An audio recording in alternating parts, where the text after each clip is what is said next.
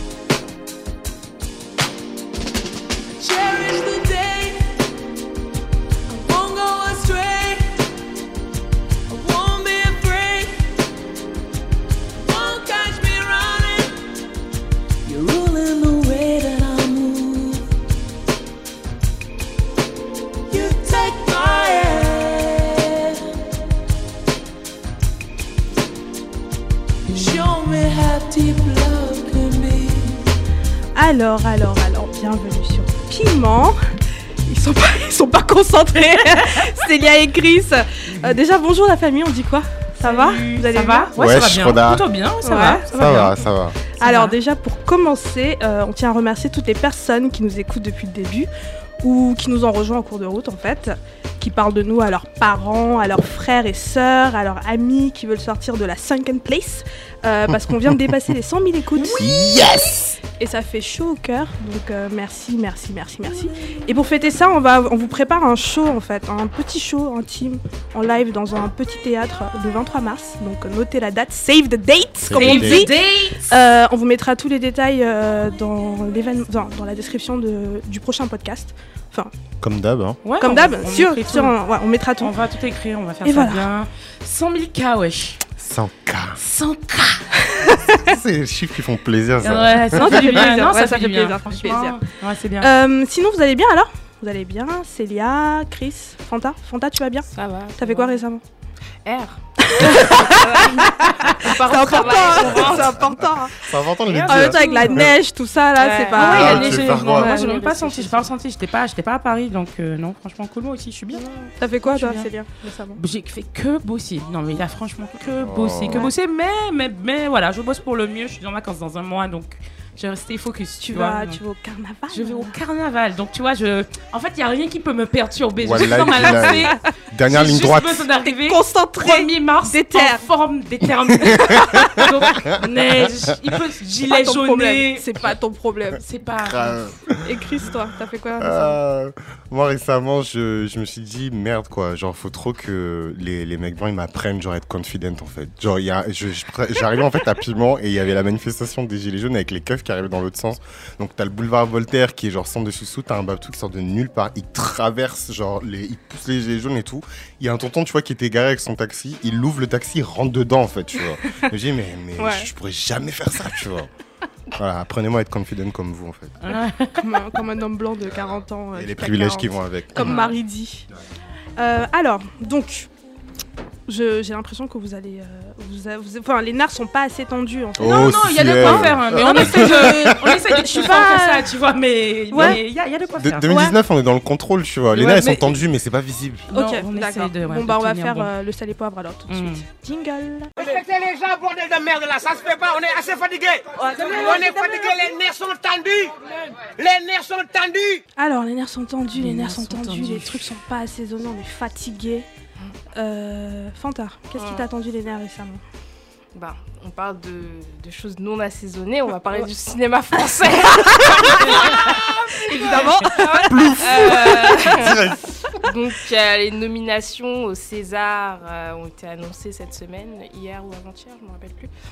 Et, euh, et, pff, comme d'habitude, hein, Babtouland, Homeland, que des hommes, que des blancs. Ouais. Mais euh, ce, qui est, ce qui est intéressant, c'est que euh, même si c'est que des, même si c'est que des blancs, si on a, on a, on a décidé et accepté que de toute façon la culture française sera dominée par les blancs, c'est euh, le- ce qui, ce qui va pas avec euh, cette année au César, c'est qu'ils ont même pas choisi les bons blancs en fait. Donc, euh, Il y, a- eu quand même beaucoup de films français intéressants l'année dernière qui sont bah sortis. oui, euh, bah ouais. Et euh, bah, la- ces nominations ne reflètent, ne reflètent pas du tout, euh, voilà quoi, la, euh, pas la diversité en tout cas de corps, mais en tout cas formelle, de genre qui a, Mhm. qui a pu se passer euh, l'année dernière. euh. Donc voilà, euh, enfin voilà, c'est dé- décevant et euh, mais encore une fois, je pense qu'on ne pas, c'est pas parce qu'on est noir qu'on doit pas s'intéresser à la chose, mais si on s'intéresse pas à la chose quand on est noir en France, euh, c'est parce que c'est pas simplement euh, le manque de diversité, c'est juste la médiocrité affichée euh, constamment chaque année qui fait qu'en fait on n'a même pas envie de faire partie du club. C'est-à-dire qu'aux États-Unis, on peut comprendre Oscar So White, les gens ils ont le seum parce que t'as envie de faire partie des T'as envie d'être Grave. T'as envie de, t'as envie de shine, t'as envie de tout Grave. ça. T'as envie, d'y être. t'as envie d'y être. Mais les Césars, t'as pas envie d'y être. Non mais, non, mais déjà les cérémonies, on dirait que c'est toujours des Les enterrements. enterrements, ils c'est une veillée, une Ils ont, veillée. ils ont C'est- pas envie d'y être. Même ma veillée sera plus. Même ma veillée sera plus. Turn up, je te jure. Vraiment. La petite musique. Non, c'est horrible. Les- c'est Ouais, horrible. je sais pas Les gens qui va s'ennuient. présenter cette année, mais c'est toujours nul. euh, Ouais, ouais, ouais, Il y, a un- il y a un truc vraiment pesant de silence. Euh, qui- enfin voilà, ils ont pas, ils ont pas envie d'être là et c'est l'argent public, l'argent Je qu'on vous donne, jure. vous voulez pas, vous, enfin vous utilisez ça mal comme ça. Vous voulez faire des bons films, non, vous faites des cérémonies en plus où c'est des films de merde qui sont. Enfin voilà, c'est c'est le, c'est la culture française, c'est le cinéma français. C'est quoi C'est le Grand Bain qui a, je crois, qui a le, Le plus de nominations. Et ouais. le deuxième. Mais encore, c'est pas le pire film. Ouais. Mm. Tu C'est vois, quoi C'est Gilles Lelouch Vraiment, c'est marrant. Mm. Enfin, j'ai- vu, vu, ouais. euh, c'était pas, c'était pas, c'était pas mauvais. Ouais. Mais, euh, mais euh, les autres films, moi, je les ai pas vus, par exemple. Ah, apparemment, c'est Cadmerat qui présente cette année. Ok. Cadme- Diversity, tu vois, tu vois? Ah, bah, c'est vrai. c'est vrai. Un petit pas en avant. Faut Vers le mec le arabe qui sait jamais. ouais. On sait c'est comme arabe. non mais, non, mais Il vu à l'époque de... euh, C'était quoi son truc là? Il- Enfin, il y a un... il y a- Cad Merat, franchement, il y a des trucs de lui qui me font rire. Non, Enfin, il non, est mais drôle. les les- les bien. trucs de Camoulox et tout à l'époque, ça, Il ça, est ça me drôle. tuait. Franchement, il est Non, drôle. je l'aime Moi, bien, moi, Cadmerat, m'intéresse mais pas du tout à lui. Hein? Franchement. Entre, entre nous, Il a quel âge en plus ouais. faut qu'on- Hein faut qu'on parachute une Calix BLA 2.0 là pour refaire un discours. Pour un discours. Ah ouais. Non, mais c'est ça, en fait, t'as même pas envie de le faire, ça. Ouais, ouais, ouais, ouais. Ouais, j'avoue. Parce, Parce que personne ne regarde et ça a Ouais. aucun impact. quoi. Ça a fait un regarder shit. ça Shit. Alors Chris, et toi? Euh, moi, c'est moins drôle.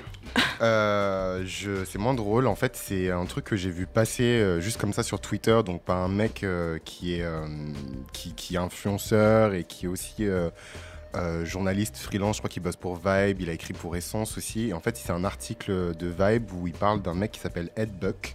Donc Ed Buck, c'est un riche donateur pour le Parti démocrate américain. Donc tout ça, ça se passe aux Mhm, États-Unis. hein, je ne vais pas contextualiser, mais et en gros, euh, ce mec-là, donc, euh, on a retrouvé euh, le corps d'un homme noir LGBT chez lui, inconscient. Donc, le mec a fait une overdose à la mé- méthamphétamine, Mhm, C'est ça, ouais. enfin le mess, quoi. Mhm. Et Crystal Mess, d'ailleurs, Ouais. donc coûte cher, etc.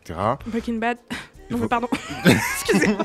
non, mais voilà, non, mais pour préciser que c'est quelque chose qui, qui coûte cher et que le mec, il était issu d'un quartier défavorisé. Ouais. Et euh, donc à l'époque, ça n'avait pas fait beaucoup de bruit. Et euh, il y a pas longtemps, euh, donc on a, il y a un autre euh, mec LGBT noir qui a été retrouvé mort chez lui. Chez lui aussi, ouais. Ouais, euh, ouais. qui, euh, Ouais, c'est le excusez-moi, qui deuxième, s'appelle euh, qui s'appelle Timothée Dean, il me semble. Ouais. Et voilà, donc Jemel Moore et Timothée Dean. Et en gros, euh, la- le premier décès, il est un peu passé inaperçu et tout machin. Il y a beaucoup de tabous autour de ça parce qu'apparemment, le mec, il était travailleur du sexe et Mm. on a utilisé ça pour discréditer, un peu ce qui se fait aussi avec les trans, etc. Et euh, je crois que pour le, le deuxième décès, il y a eu un petit peu plus de bruit. Parce qu'en fait, ce qui s'est passé, c'est que l'argent que le mec il versait au Parti démocrate, le, le Parti démocrate a réussi à s'en passer en fait. Mm. Et du coup, les gens qui le protégeaient parce qu'il donnait de l'argent, ils Ouais, ont plus ouais, l'intérêt à. Et ils ont chaud au cul aussi parce qu'en fait, il y a d'autres médias qui sont parés du truc. Ouais. Et voilà, ça, moi, ça m'a vraiment fait chier parce que du coup, euh, j'étais énervé et j'étais d'abord énervé contre moi-même parce que j'en ai pas entendu parler. Mm. Euh, Enfin, je sais pas si j'aurais dû chercher à savoir ou quoi, mais même sur les médias LGBT noirs, j'en ai pas entendu parler en fait. Mm. Et c'est plus ça qui m'a vénère, ce truc où on silencie en fait les voix de certaines personnes. Parce que voilà, euh, respectabilité et d'autres euh, d'autres choses quoi. Donc voilà, donc Timothée euh, Dean et euh, Jemel Moore, say their name. Merci Chris. Célia, juste après, euh, j'avoue c'est un peu... euh, Ouais. Ouais. Ouais. Moi, j'avais vu, j'avais vu passer ça. J'avais Moi, j'ai vu passer pas aussi, de- ouais. Ouais, Moi, j'ai vu que c'était une femme noire d'ailleurs, qui journaliste aussi, je pense, Ouais, qui a, qui a- qui story. lancé l'alerte en fait. Mhm. Qui, Elle qui est- elle est vraiment, elle l'a aussi, confronté hein. le gars dans Mhm. une vidéo aussi, Mhm. je crois. Euh, enfin, et puis en fait, la, la deuxième histoire, elle est sortie en même temps que le documentaire sur R. Kelly. Ah Oui, oui, voilà. Elle a été un peu instrumentalisée. Ouais, ouais, ouais. Mais personne, pourquoi personne ne parle de ça alors que Ouais. tout le monde Mhm. parle de R. Kelly, etc. Ouais, alors qu'en ouais. fait, si, c'était une femme noire qui en parlait Mhm. étiez C'est euh, Jasmine Kanik, je crois, la, la journaliste activiste. Et d'ailleurs, elle, elle écrit pas mal. Elle a mené toute une enquête Mm, dessus. mm, mm. Elle a récupéré le journal intime d'ailleurs de, de Moore qu'elle a, qu'elle a, qu'elle a publié, donc posthume. Donc si vous voulez vous renseigner sur ce, sur ce truc-là, elle s'appelle Jasmine Kanik. D'accord, merci, merci Chris en tout cas. Mais oui, moi j'ai vu ça, j'ai vu ça passer, mais effectivement j'avais pas, euh, j'ai- enfin j'ai lu, mais je, je savais qu'il y avait eu plusieurs morts, euh, enfin il y avait eu plusieurs, enfin plusieurs morts. Il y a eu quelqu'un qui avait déjà été retrouvé chez Headbuck en- avant. Et euh, mais enfin le truc est vraiment passé sans que effectivement je, je m'attarde vraiment dessus quoi. Mais et, le truc, c'est que, excuse-moi, il y a eu deux morts, Ouais. mais euh, il y a aussi plein de gens qui, qui ont come forward justement dans le Mmh, contexte du documentaire mmh, d'R. mmh, Kelly, mmh, etc. et qui ont dit, ben voilà, moi aussi. euh, il m'a trouvé sur une application. Je crois que la Mmh. journaliste, elle, elle a réussi à récupérer des screenshots Ouais. de son compte sur l'application où le mec il utilise le N-word, enfin genre il dit Ah ouais, cherche des niggers pour faire des espèces de Waouh. roleplay dégueux, enfin et enfin horrible, horrible, horrible, horrible. Et juste, enfin c'est pas juste aux États-Unis, il, se passe des trucs comme ça aussi Ouais. euh, en, en France et voilà, faut, faut juste faut crever l'abcès quoi. Merci Chris. Ah, ok. Célia. Ben écoute, moi, mon sel et poivre est dans un autre genre, mais tout aussi trash. Donc, euh, comme j'avais précisé déjà euh, dans la première émission, j'avais ouvert la première émission en parlant de l'ouverture des festivités, du carnaval et tout ça. Les grandes échéances. Euh, les grandes échéances. Je ne vais pas répéter à quel point c'est important pour moi. Bref. Et puis, euh, donc tu sais, le carnaval, euh, en gros, on- pendant cinq jours, on fête en fait euh, donc, le carnaval. Euh, quatre jours, euh, dimanche gras, lundi gras, mardi gras, mercredi décembre. Et pendant toute cette période-là, et même avant, Mhm. euh, de la de la de, de l'épiphanie jusqu'au mercredi décembre, on a des soirées de carnaval. Ouais. Sur les carnavals, c'est donc le même principe que tout le carnaval, on se déguise. Mhm. Donc il y a des thèmes.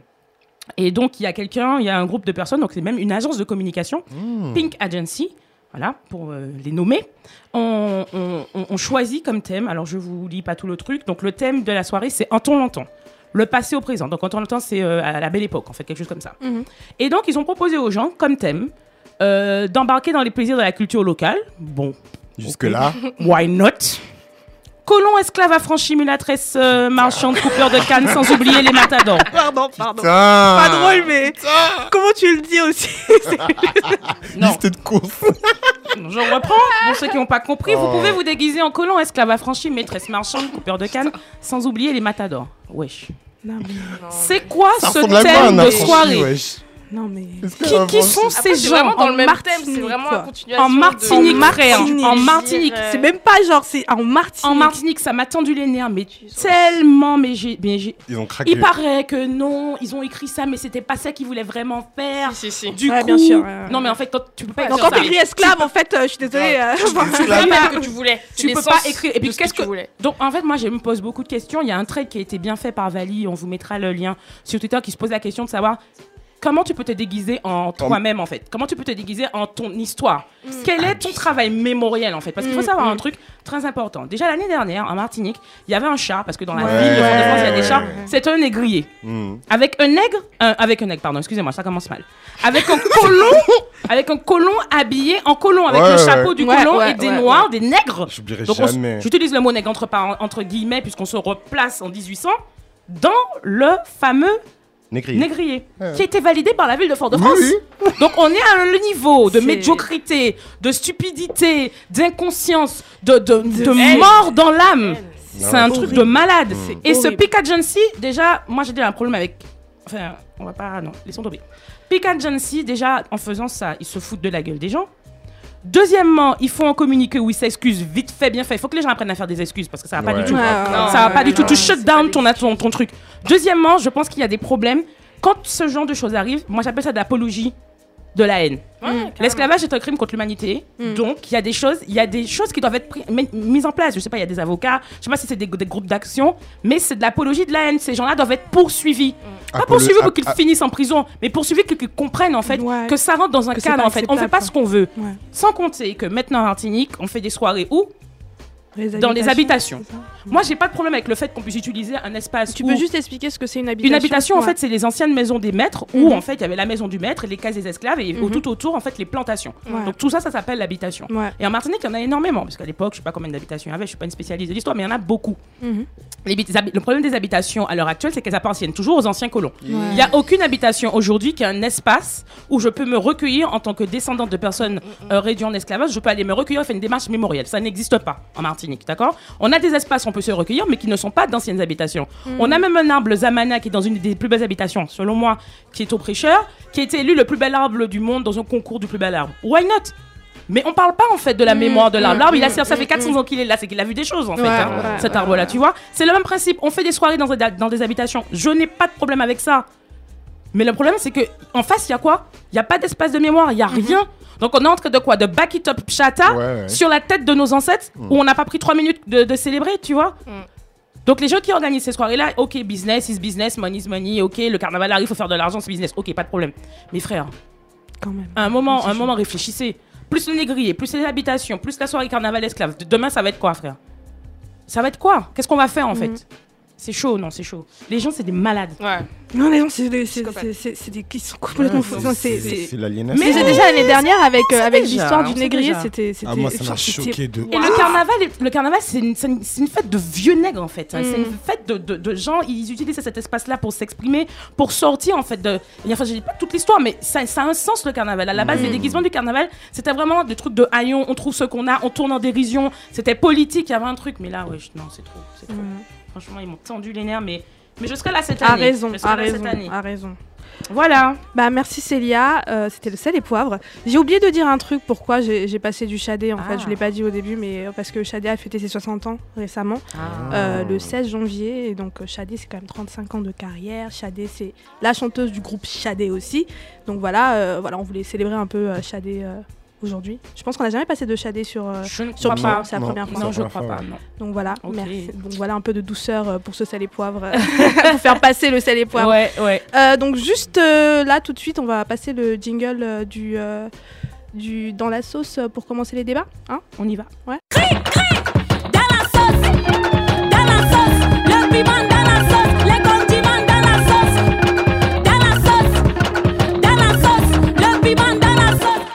Alors qu'est-ce qu'on mange aujourd'hui? On va manger du bongo chobi. Le bongo chobi en fait, donc pour expliquer euh, rapidement, donc c'est un plat euh, qui est victime euh, de cuisinisme. c'est c'est un néologisme total. Magnifique ce mot. Mais- Je vais l'utiliser de ouf. du cuisinisme. Non mais c'est à cause parce qu'en fait il a une couleur noire. Donc du coup, euh, moi je me rappelle quand j'étais plus jeune, je- j'arrivais pas à le manger parce qu'il était noir. Je savais pas ce qu'il y avait dedans en fait. Donc je me disais mais qu'est-ce que c'est ce truc? Mais en fait euh, donc le bongo chobi, c'est donc c'est une sauce et, euh, et c'est fait euh, à partir d'un poivre qui s'appelle le, le bongo. C'est un poivre donc sauvage euh, du Cameroun et euh, tu peux le manger avec euh, donc la sauce donc elle a cette, elle a cette couleur là parce qu'en fait les épices sont euh, brûlées pendant des heures et des heures avant d'être euh, cuisinées derrière. Mhm. Voilà, on peut le manger avec euh, voilà du riz ou du plantain euh, bouilli, euh, pas mal de choses quoi. Donc c'est vraiment vraiment vraiment vraiment pas mal. Vous pouvez aller googler. J'avoue, franchement, moi, j'ai googlé, mais je me suis dit, what is, what, what is this? Mais, mais bon, c'est non, franchement- mais c'est bon, t'as bien pitché. franchement, Hein. franchement, l'aspect, moi je me rappelle quand j'étais plus jeune, je pouvais pas, je pouvais pas. Puis j'ai goûté, Mhm. j'ai dit ah Ouais. ah ouais quand même, tu La vois. vie. Non mais c'est le feu, c'est le feu, c'est le feu. Voilà. Donc juste après, euh, on va aujourd'hui on mange du bongo chobi, on va parler de, euh, de pas mal de choses euh, juste après ce morceau de Fela Kuti qui s'appelle Colonial Mentality.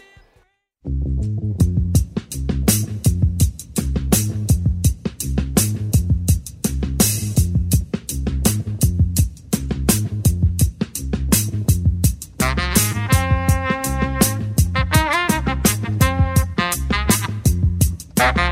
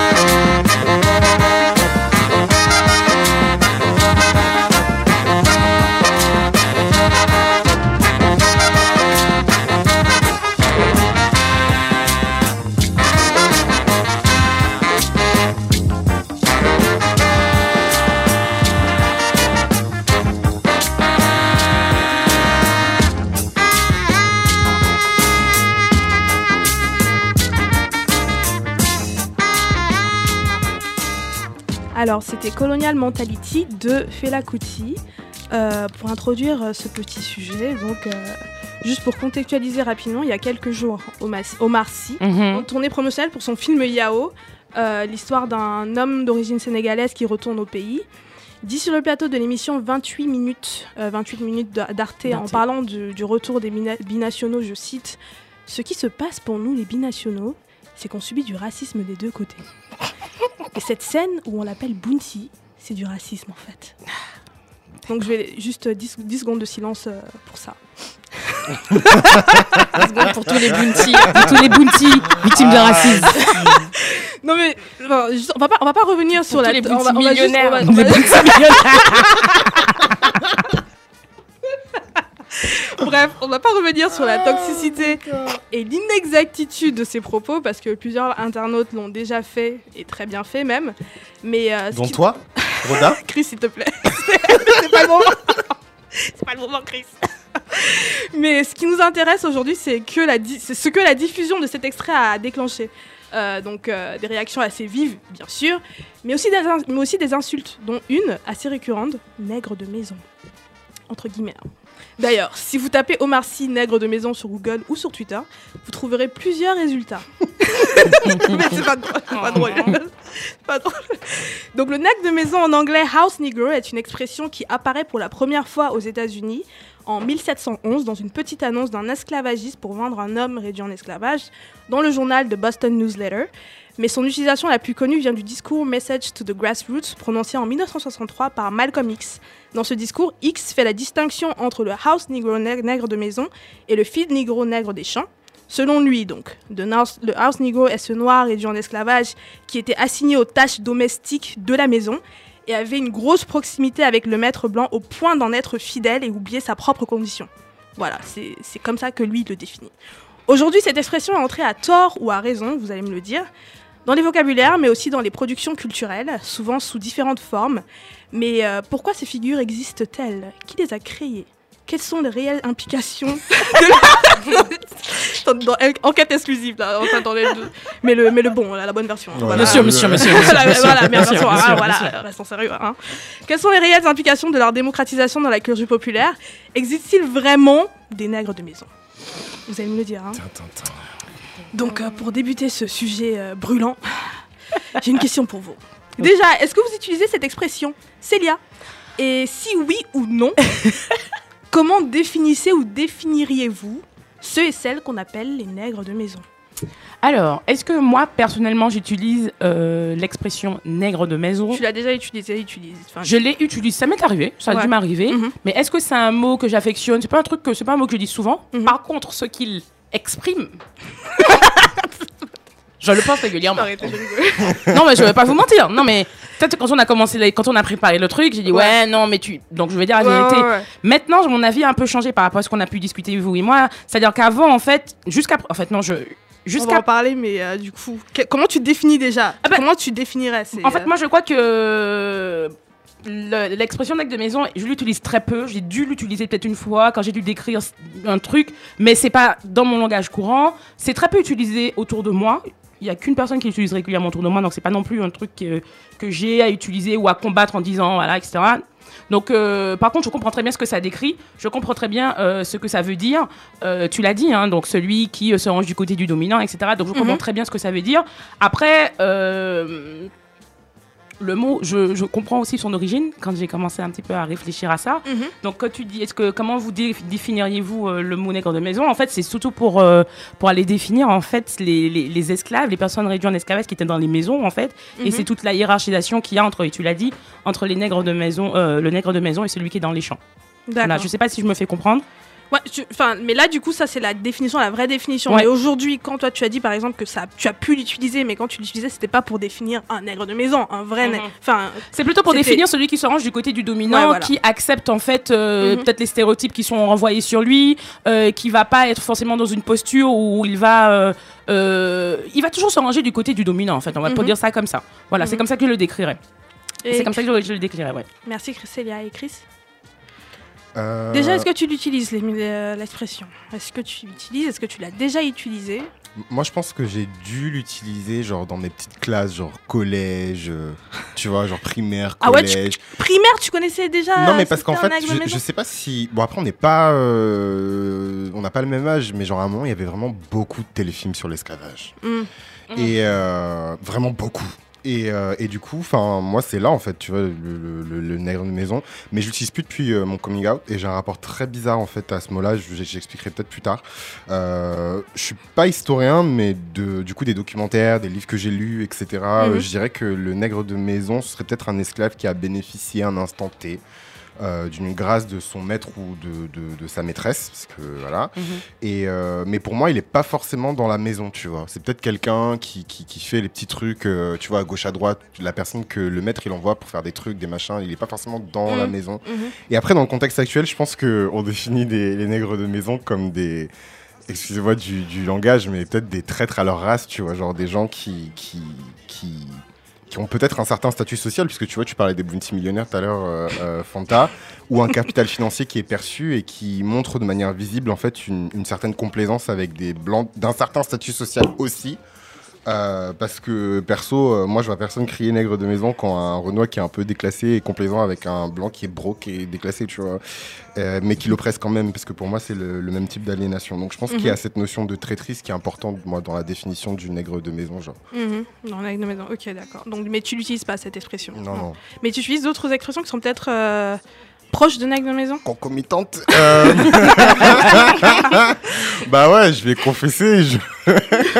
bah, à un moment donné, j'utilisais quand même beaucoup euh, bah, le terme coon en anglais. Ouais. Mhm. qui pour moi ne veut c'est pas exactement la même Non, chose pas exactement. tu vois Mhm. mais un peu genre bouffon tu vois genre euh, Ouais. le, le mec qui tu vois le Qui bouffon danse pour euh, le qui, blanc, qui danse pour le blanc tu vois Mhm, genre et c'est vrai que même encore aujourd- aujourd'hui j'utilise quand même cette expression je, je dois l'avouer euh. Et toi, Fanta? Ouais, moi c'est pareil, euh, j'utilise pas nègre de maison, c'est pas dans mon héritage. euh, Je pense que c'est plus, après, peut-être tu, tu vas me contredire, mais c'est plus un héritage américain et antillais.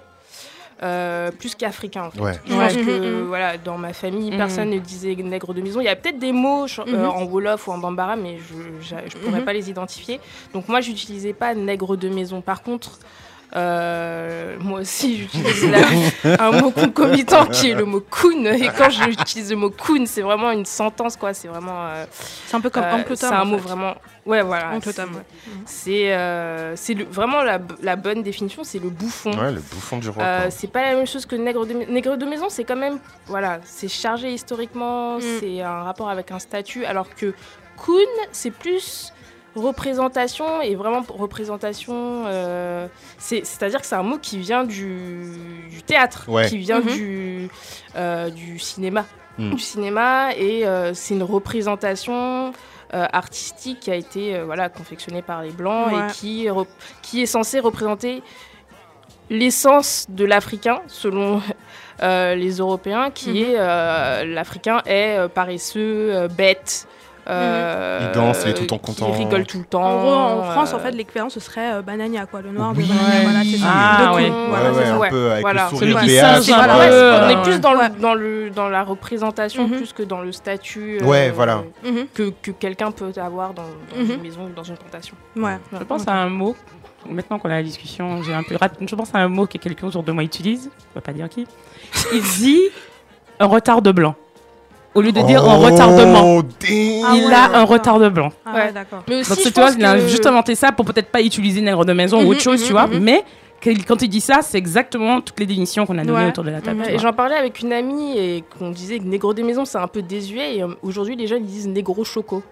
Ah, Ah ouais nègre choco. Mais Mm. mais il y a toujours pas mal de monde qui ça disent nègre de maison. C'est un, Nègre- même peu la même chose que Ah. négro, euh, nègre de maison sauf que c'est un peu. euh, Mais, mais, mais tu vois, euh. pour reprendre ce que tu viens de dire, j'ai l'impression qu'aujourd'hui, en tout cas sur les réseaux sociaux, Mhm. quand les gens disent nègre de maison, ils vont vraiment genre sortir l'expression du tiroir Ouais. et c'est une sentence en fait. Ouais, tu vois. ouais, ouais, Genre c'est ça. un nègre de maison. ça. Parce que- la mais- source. parce passe, que- il passe de l'autre côté. La Mais parce que c'est vrai, nous, on, enfin, on parle anglais, etc. Donc on va dire Kuhn, Uncle Tom, euh, Ouais. tout ça. Mais en fait, quand t'es France, quand tu es, quand t'es francophone, Mm. parce que pour avoir, pour avoir fait des- un peu de recherche, donc cette, cette expression-là, tu la trouves aussi chez les panafricains, en fait. Ouais, grave. Qui utilisent ça pour Mm. parler de président africain, par exemple, tu vois. Mm, mm, mm. Donc du coup, tu disais tout à l'heure que les Africains n'utilisent pas. Je pense que ça s'est plus démocratisé sûrement avec Internet, avec le fait que Malcolm X. Je pense aussi que ça vient beaucoup de Malcolm X, donc l'origine, parce que pour avoir cherché aussi euh, au niveau de même de la Caraïbe, je sais pas. Après, tu me diras, Célia, si tu as fait des recherches aussi dessus. Mais j'ai vu que la, la, la- en tout cas, la démocratisation de ce terme-là, ça vient beaucoup de Malcolm X. Ouais, en fait. ouais, Et de ce discours qu'il a prononcé. Ouais. Et euh, Malcolm X, quand il, quand il fait ce discours, il fait pas une analyse sociologique. Non, il clairement pas. utilise euh, le Clairement mot pas. contre, quel, Clairement contre pas. certaines personnes. Ouais, clairement pas. Il y a un contexte Exactement. qu'il explique. Ouais, voilà. Exactement. Mais du coup, euh,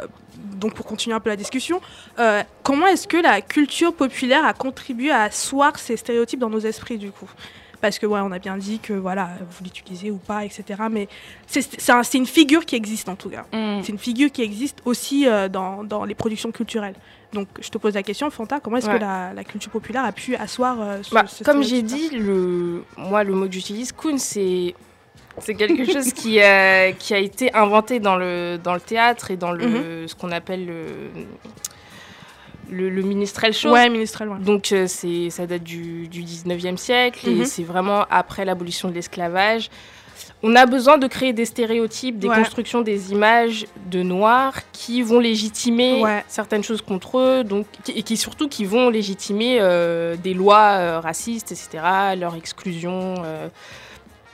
Et ces images, elles sont toujours associées à, à la violence. C'est-à-dire quand on crée le coon, même si on- il a l'air un peu inoffensif, parce qu'il est bête, parce qu'il est rigolo, parce qu'il tombe, etc., c'est une image qui est construite pour, euh, pour légitimer euh, la violence qu'on pourra avoir contre des, contre des corps noirs. C'est-à-dire Mhm. qu'il est bête, donc il faut le punir. Mhm. Euh, et tous les stéréotypes qui ont été créés comme ça euh, en partant du, des noirs, et bah, c'est des, voilà, c'est des stéréotypes qui sont construits pour punir, pour euh, violenter, pour exclure, etc. Et euh, donc ça vient de là, du minstrel show, donc du blackface, etc., du Mhm. théâtre. Et c'est marrant qu'on parle d'Omar Sy parce qu'Omar Sy, il a quand même Mm. euh, participé à un film qui s'appelle Chocolat et, euh, et euh, qui parle donc de ce clown chocolat qui, qui, qui a quand même enfin, révolutionné le, le cirque en France avec son, son, son comparse, je sais plus comment il s'appelle. Euh, mais c'était un blanc, donc il était avec un clown blanc, lui c'était le clown noir, et il jouait le clown, c'est-à-dire le, le clown euh, bête euh, qui tombe et qui se fait frapper littéralement euh, par, le, par le clown blanc. Et donc, euh, et donc voilà, ça vient du théâtre, du cirque, et euh, après ça s'est permuté dans le cinéma, Ouais. et tu vas toujours avoir un personnage un peu bête, euh, un peu euh, suceur de blanc, etc. Par Et- exemple, tu penses à un et truc le dernier en- vraiment qui Mhm. est chargé, c'est le personnage de Samuel L. Jackson dans Django Unchained. ouais. Ouais, c'est ce que j'avais noté. Mais lui, ouais. du coup, c'est le nègre. C'est vraiment la- Ouais, la- le le, le nègre, le nègre, entre guillemets, le nègre de maison, quoi, Mm. en fait, c'est ça. Mm, Ouais. Mais après, je sais pas si on, on en, on en parlera plus tard, mais c'est. Mhm. Enfin, moi, ce personnage de Samuel Jack- Lee Jackson dans Django Unchained, il est intéressant pour parler de ça parce que c'est pas juste euh, une essence ou euh, un caractère, c'est Mhm. aussi une stratégie, une position Mhm. que tu Voilà. adoptes devant les blancs pour ne pas subir la même violence que Mhm. les autres noirs Mhm. ont. euh, et le personnage de Samuel. Jackson, il est vraiment comme ça. Il est pas Mhm. bête. Mm. Il fait tout Voilà. Ouais, c'est ça. Il joue Voilà. de la bêtise. Mm. ouais. Il joue Mm. de la bêtise pour, euh, pour euh, avoir des privilèges, en fait, et Mhm. pour avoir une meilleure position par rapport à- aux autres esclaves noirs. Mais etc. du coup, qui a, qui a- qui a quand même écrit euh, Django Unchained c'est, Quentin euh, Tarantino. Tarantino, ouais. c'est un blanc, quoi. Ouais. Chris, Chris, du coup. J'ai oublié même.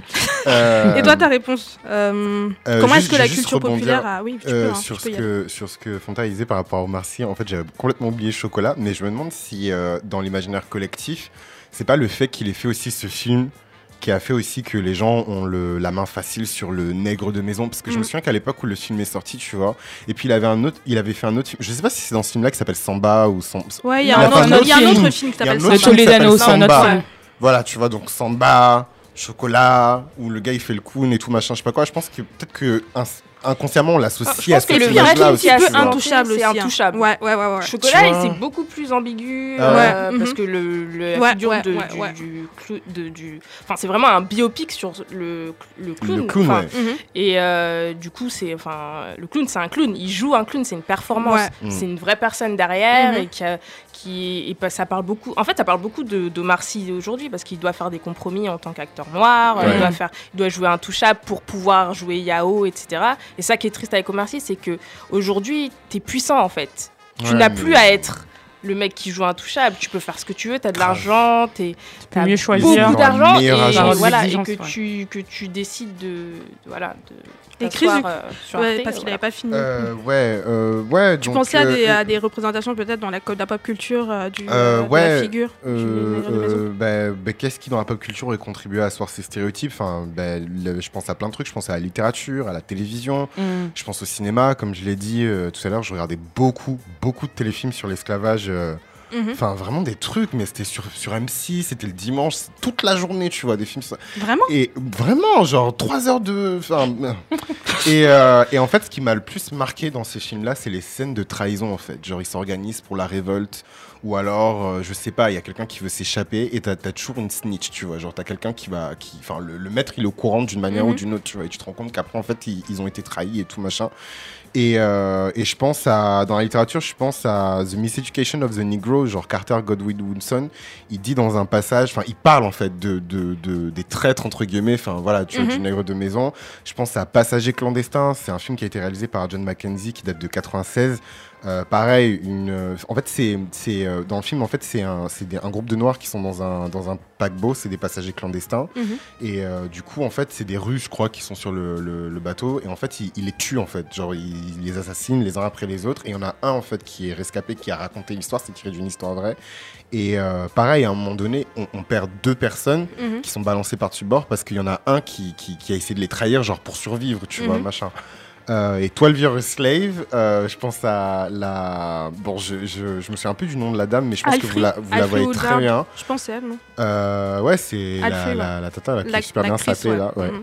Euh, qui dit à Patsy, en fait, en gros, de, de, de se compromettre un peu, d'accepter un petit peu les avances du maître, euh, Mhm. parce que elle, elle a pas connu le fouet depuis des années, tu comprends, machin. Et moi, ça m'a beaucoup marqué, en fait, Mhm. cette scène. Et je pense que dans l'imaginaire collectif, je, je sais pas, en tout cas, moi, cette scène, et, et, et ça, ça me fait penser à une, à une autre figure, peut-être, je, je pense que c'est pas exactement la même chose, mais peut-être la contrepartie féminine, en fait, de, de, de- du nègre de maison, qui serait la bad winch, tu vois. Euh, donc, cette femme esclave qui. qui euh, euh, il y a une littérature derrière, voilà, c'est pas euh, qui euh, donnerait en fait ses faveurs au, au maître en échange de protection ou d'être dans la maison, tu vois. Mhm. Et Célia Moi, je pense. euh, alors, on- j'ai pensé tout de suite à. Quand j'étais petite, comme Chris, j'ai écouté. euh, avec ma grand-mère, on regardait une série qui s'appelait Dona Beija. Dona Beija, c'est une série brésilienne de, des années 80-86 par là. Donc, c'est très ancien. Euh, et c'était une femme qui, avait, qui vivait dans une habitation, pareil, qui avait des esclaves. Et, euh, et elle était entourée Elle était entourée d'esclaves en fait qui, qui étaient pour la plupart, je crois, même ceux qui pour ceux qui étaient dans la maison très doux. Il y avait pas cette, Mhm. en, en tant qu'enfant, je parle de ce que je me souviens, je parle pas Ouais. de ce qui, que dit le, la, la- la- la série, mais avec des, des esclaves dans la maison qui étaient trop complaisants, très doux, toujours là quand elle était malade, pour la soigner, etc. Donc je pense que, que en face, on avait la violence en fait des, des nègres dans les champs, et je pense que ce genre de, de, de, de série qui passe tous les jours pendant 10 ans à la télé peut, par exemple, construire, même en, en tant qu'enfant, tu regardes avec. Ouais. ta grand-mère, tu es tout, complètement innocent, ça peut construire en fait, cette vision, en fait, cette, cette idée en fait, du nègre de maison. Mhm. Je pense aussi, mais autrement, je pense que aussi le fait que Malcolm X et le fait qu'on se pose des questions sur notre condition noire et qu'on va qu'on aille chercher des informations et que Malcolm X se positionne comme étant la figure puissante et forte, va euh, systématiquement, on va peut-être aller légitimer en fait. on va euh, légitimer un propos comme ça qui ouais. peut-être, si on le met pas dans un contexte, si on, on va pas Mhm. chercher historiquement d'où ça vient, Mhm, qu'on se dit pas en fait quand Malcolm X dit ça, il est à ce moment-là à attendez j'ai noté euh, il euh, ah, il y a en fait c'est c'est- j'ai mis quoi j'ai mis quoi? Il est à euh, il est dans les années 63 je crois si je ouais, me trompe pas 63, ouais. et qu'il y a tout un contexte en fait euh, de ce qui s'est passé à Selma, etc. Donc il y a ple- qui va se passer à Selma, pardon. Donc il y a plein de choses qui expliquent que à ce moment-là, c'est comme le mot nègre en fait. Euh, Il y a un moment il est utile, mais à des moments il l'est pas. Donc aujourd'hui en 1910, en 2019, Utile. euh, Je sais pas, en fait- comment? Tu veux dire non, quoi je veux dire en- quand je, je dis utile, c'est-à-dire que moi quand je parle créole, je vais utiliser le mot nègre, tu vois? Mhm. Donc là à ce moment-là, moi je pense que c'est un mot qui est utile. Dans, dans- quand je parle créole et que j'ai décrit un truc. Pour exprimer une idée. Pour, pour euh, y exprimer une situation, des gens, etc. En créole, je vais dire en nègre, en nègre, voilà, peu, peu importe. Mais Mhm. je ne veux pas l'utiliser de la même manière en français, tu vois. D'accord. Donc c'est pour ça que je parle de l'utilité du contexte. C'est pas parce que ok. j'utilise nègre en créole que tu vas, parce que tu m'as entendu parler comme ça, bah, tu goûtes, tu vas l'utiliser alors qu'on n'est pas dans le même contexte, on parle pas aux mêmes personnes, qu'on n'est pas aux Mhm, mêmes endroits. Donc j'utilise Ouais. la même chose en fait pour Malcolm X. Je sais pas si je me fais comprendre. hein. Si, si, hein. Ouais. c'est Je, je clair. sais pas si je Enfin, me fais C'était un peu confus pour moi quand t'as dit utile, mais ouais, ça c'est. Enfin, c'est peut-être pas le bon mot utile, Ouais. c'est peut-être pas le bon mot. Approprié, on va dire, à des, dans des endroits Ouais. appropriés, Ouais. On va dire ça comme ça. Mhm. Et euh, je pense qu'il y a des. Il y a des, une série comme Underground que j'ai adoré, notamment la saison 1. Underground Railroad. Underground Railroad, Mhm. euh, qui, est un, qui est à la base un, un, un roman, Ouais. qui a eu le prix Puli- euh, Pulitzer, je crois, d'ailleurs, euh, si je me trompe pas. Moi je l'ai jamais vu, hein, donc euh, Oh, ça doit il y a le film et la série. Ouais. Et la série que j'ai trouvée excellente, saison 1 surtout, mais vraiment excellente. Mhm. Il y a euh, cette question, il y a, il y, a, il y a le nègre de maison, il y a la, la- la caricature de nègre de maison existe. Mais ce qui est incroyable dans la série, c'est qu'en fait, il se passe des choses que on pensait pas que. C'est-à-dire que la, la stratégie de survie d'une Mhm. nègre de maison est vraiment étudiée et poussée. Et là, on se rend compte que c'est pas non pas le cliché Ouais. qu'on a de séparer le nègre des champs, le le nègre- de maison, mais le nègre de maison a une stratégie. Il pense, il réfléchit, il travaille pour ses équipes. Il, il est dans un truc qui est beaucoup plus complexe et fin. Grave. Et il travaille. Enfin, c'est c'est même- c'est c'est des choses comme ça qui, qui font que je pense que ça s'est popularisé, Mhm. mais d'une façon négative et certainement positive de certains endroits. Du coup, on va, on va reprendre les débats juste après ce morceau de T.I., No Mediocre, avec euh, Iggy Azalea. C'est un choix de Chris.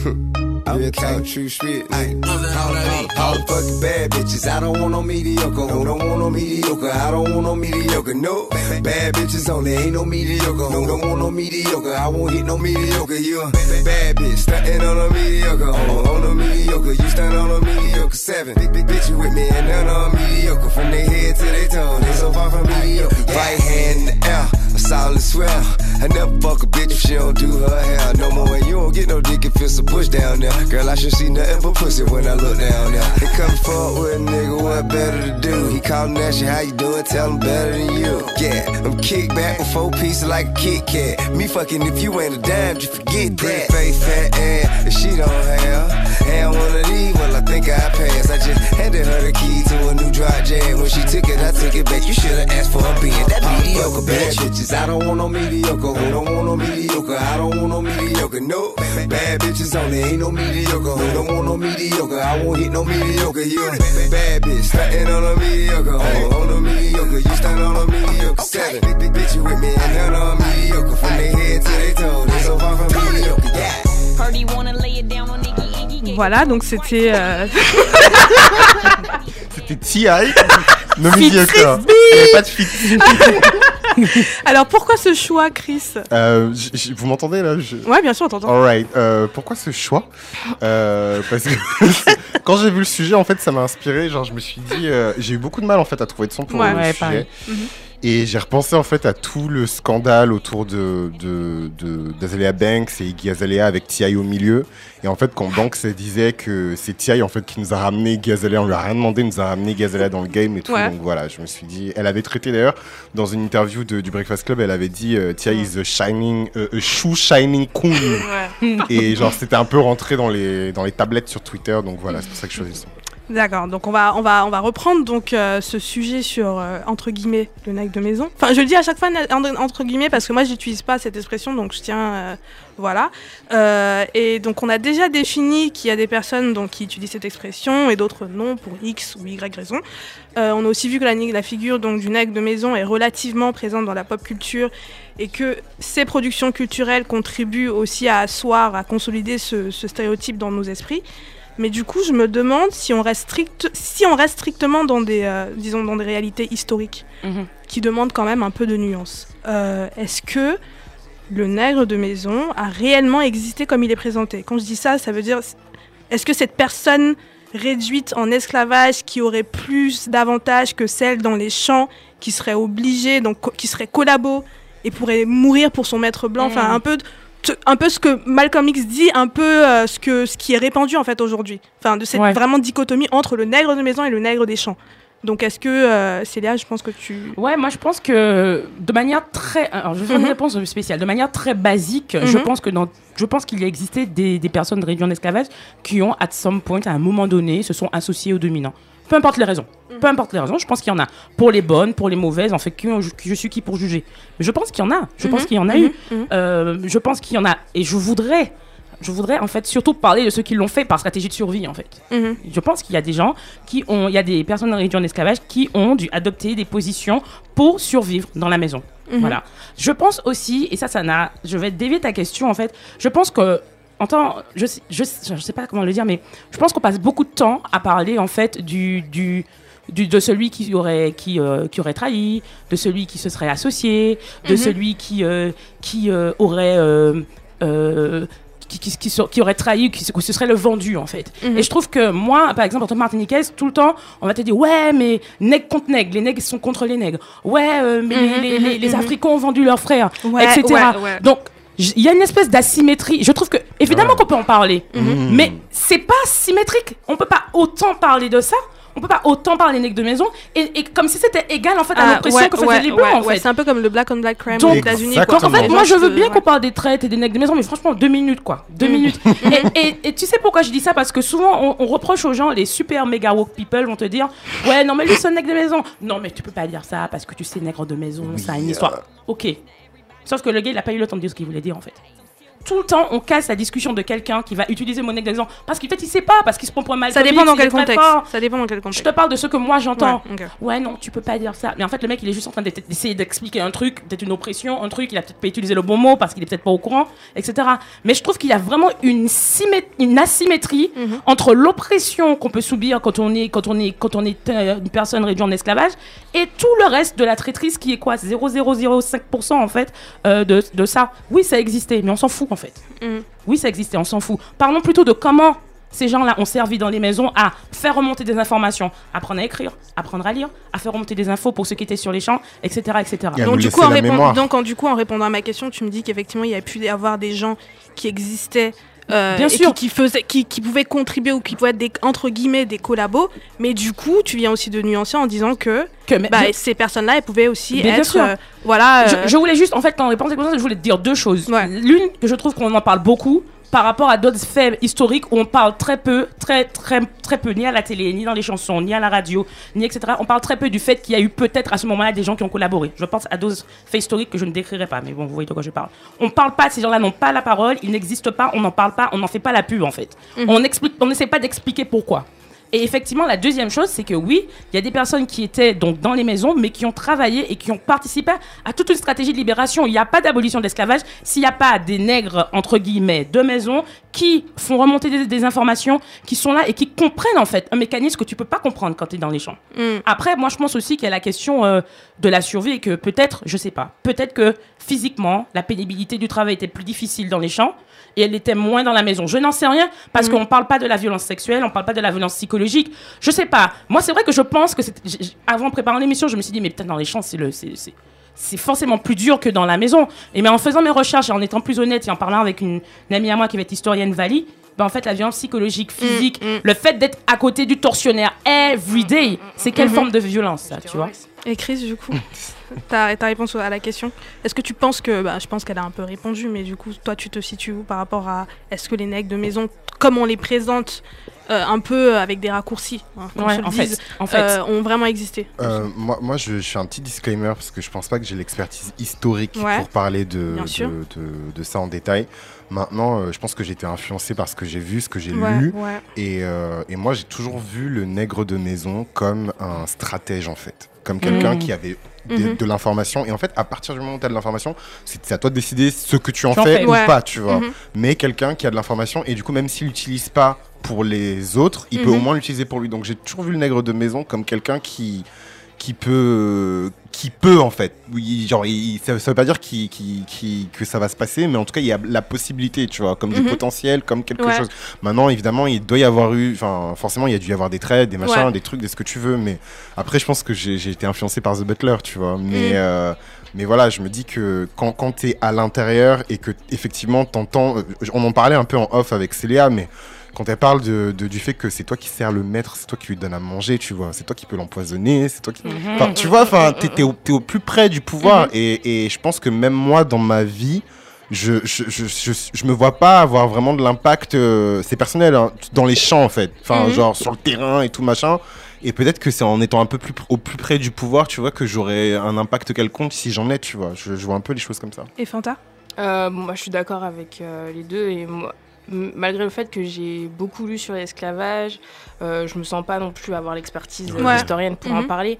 Mais ce qui est, en fait, ce qui, ce qui a produit le discours de Malcolm X, c'est en fait la décontextualisation, c'est qu'on oublie en fait que euh, le nègre de maison, il n'est pas dans la maison parce qu'il a envie d'être dans la maison. C'est-à-dire, il n'y a Mm. pas de consentement déjà à la base. Grave. Tu vois, il y a, il y a un, un- C'est ça la violence du- de l'esclavage, c'est qu'il n'y a pas de consentement, euh, que tu sois À dans les moment. champs ou dans, le, dans la maison.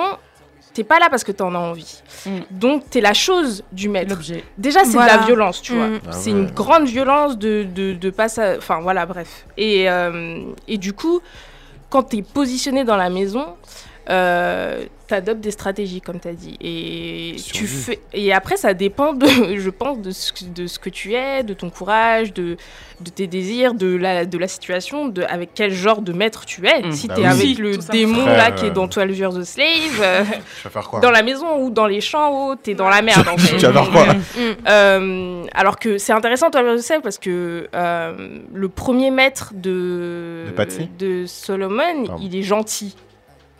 Ouais. Tu sais, il Entre lui, il guillemets. lui, il lui apprend à faire du violon. ou- Ouais, Enfin, ouais. il est, tu vois, il est gentil euh, par rapport à l'autre euh, qui est joué par Michael Fassbender, qui est lui un démon. Mhm. Et du coup, tu peux avoir l'impression que qu'être dans la maison, en fait, c'est euh, du premier Mhm. maître, Mhm. bah, c'est une situation. Mais c'est une situation de violence, c'est un esclave. Mhm, Donc, mhm. dans tous les cas, il n'y a pas de bonne situation. Tu es dans une mauvaise situation et tu adoptes des stratégies pour pouvoir t'en sortir, pour, euh, pour avoir le moins de violence possible. Et, en fait, le problème de de la décontextualisation du, discours de Malcolm X, qui lui parle encore une fois euh, vers euh, non, non seulement vers les médias qui l'ont construit contre euh, contre euh, Martin Luther King, pardon, Mhm.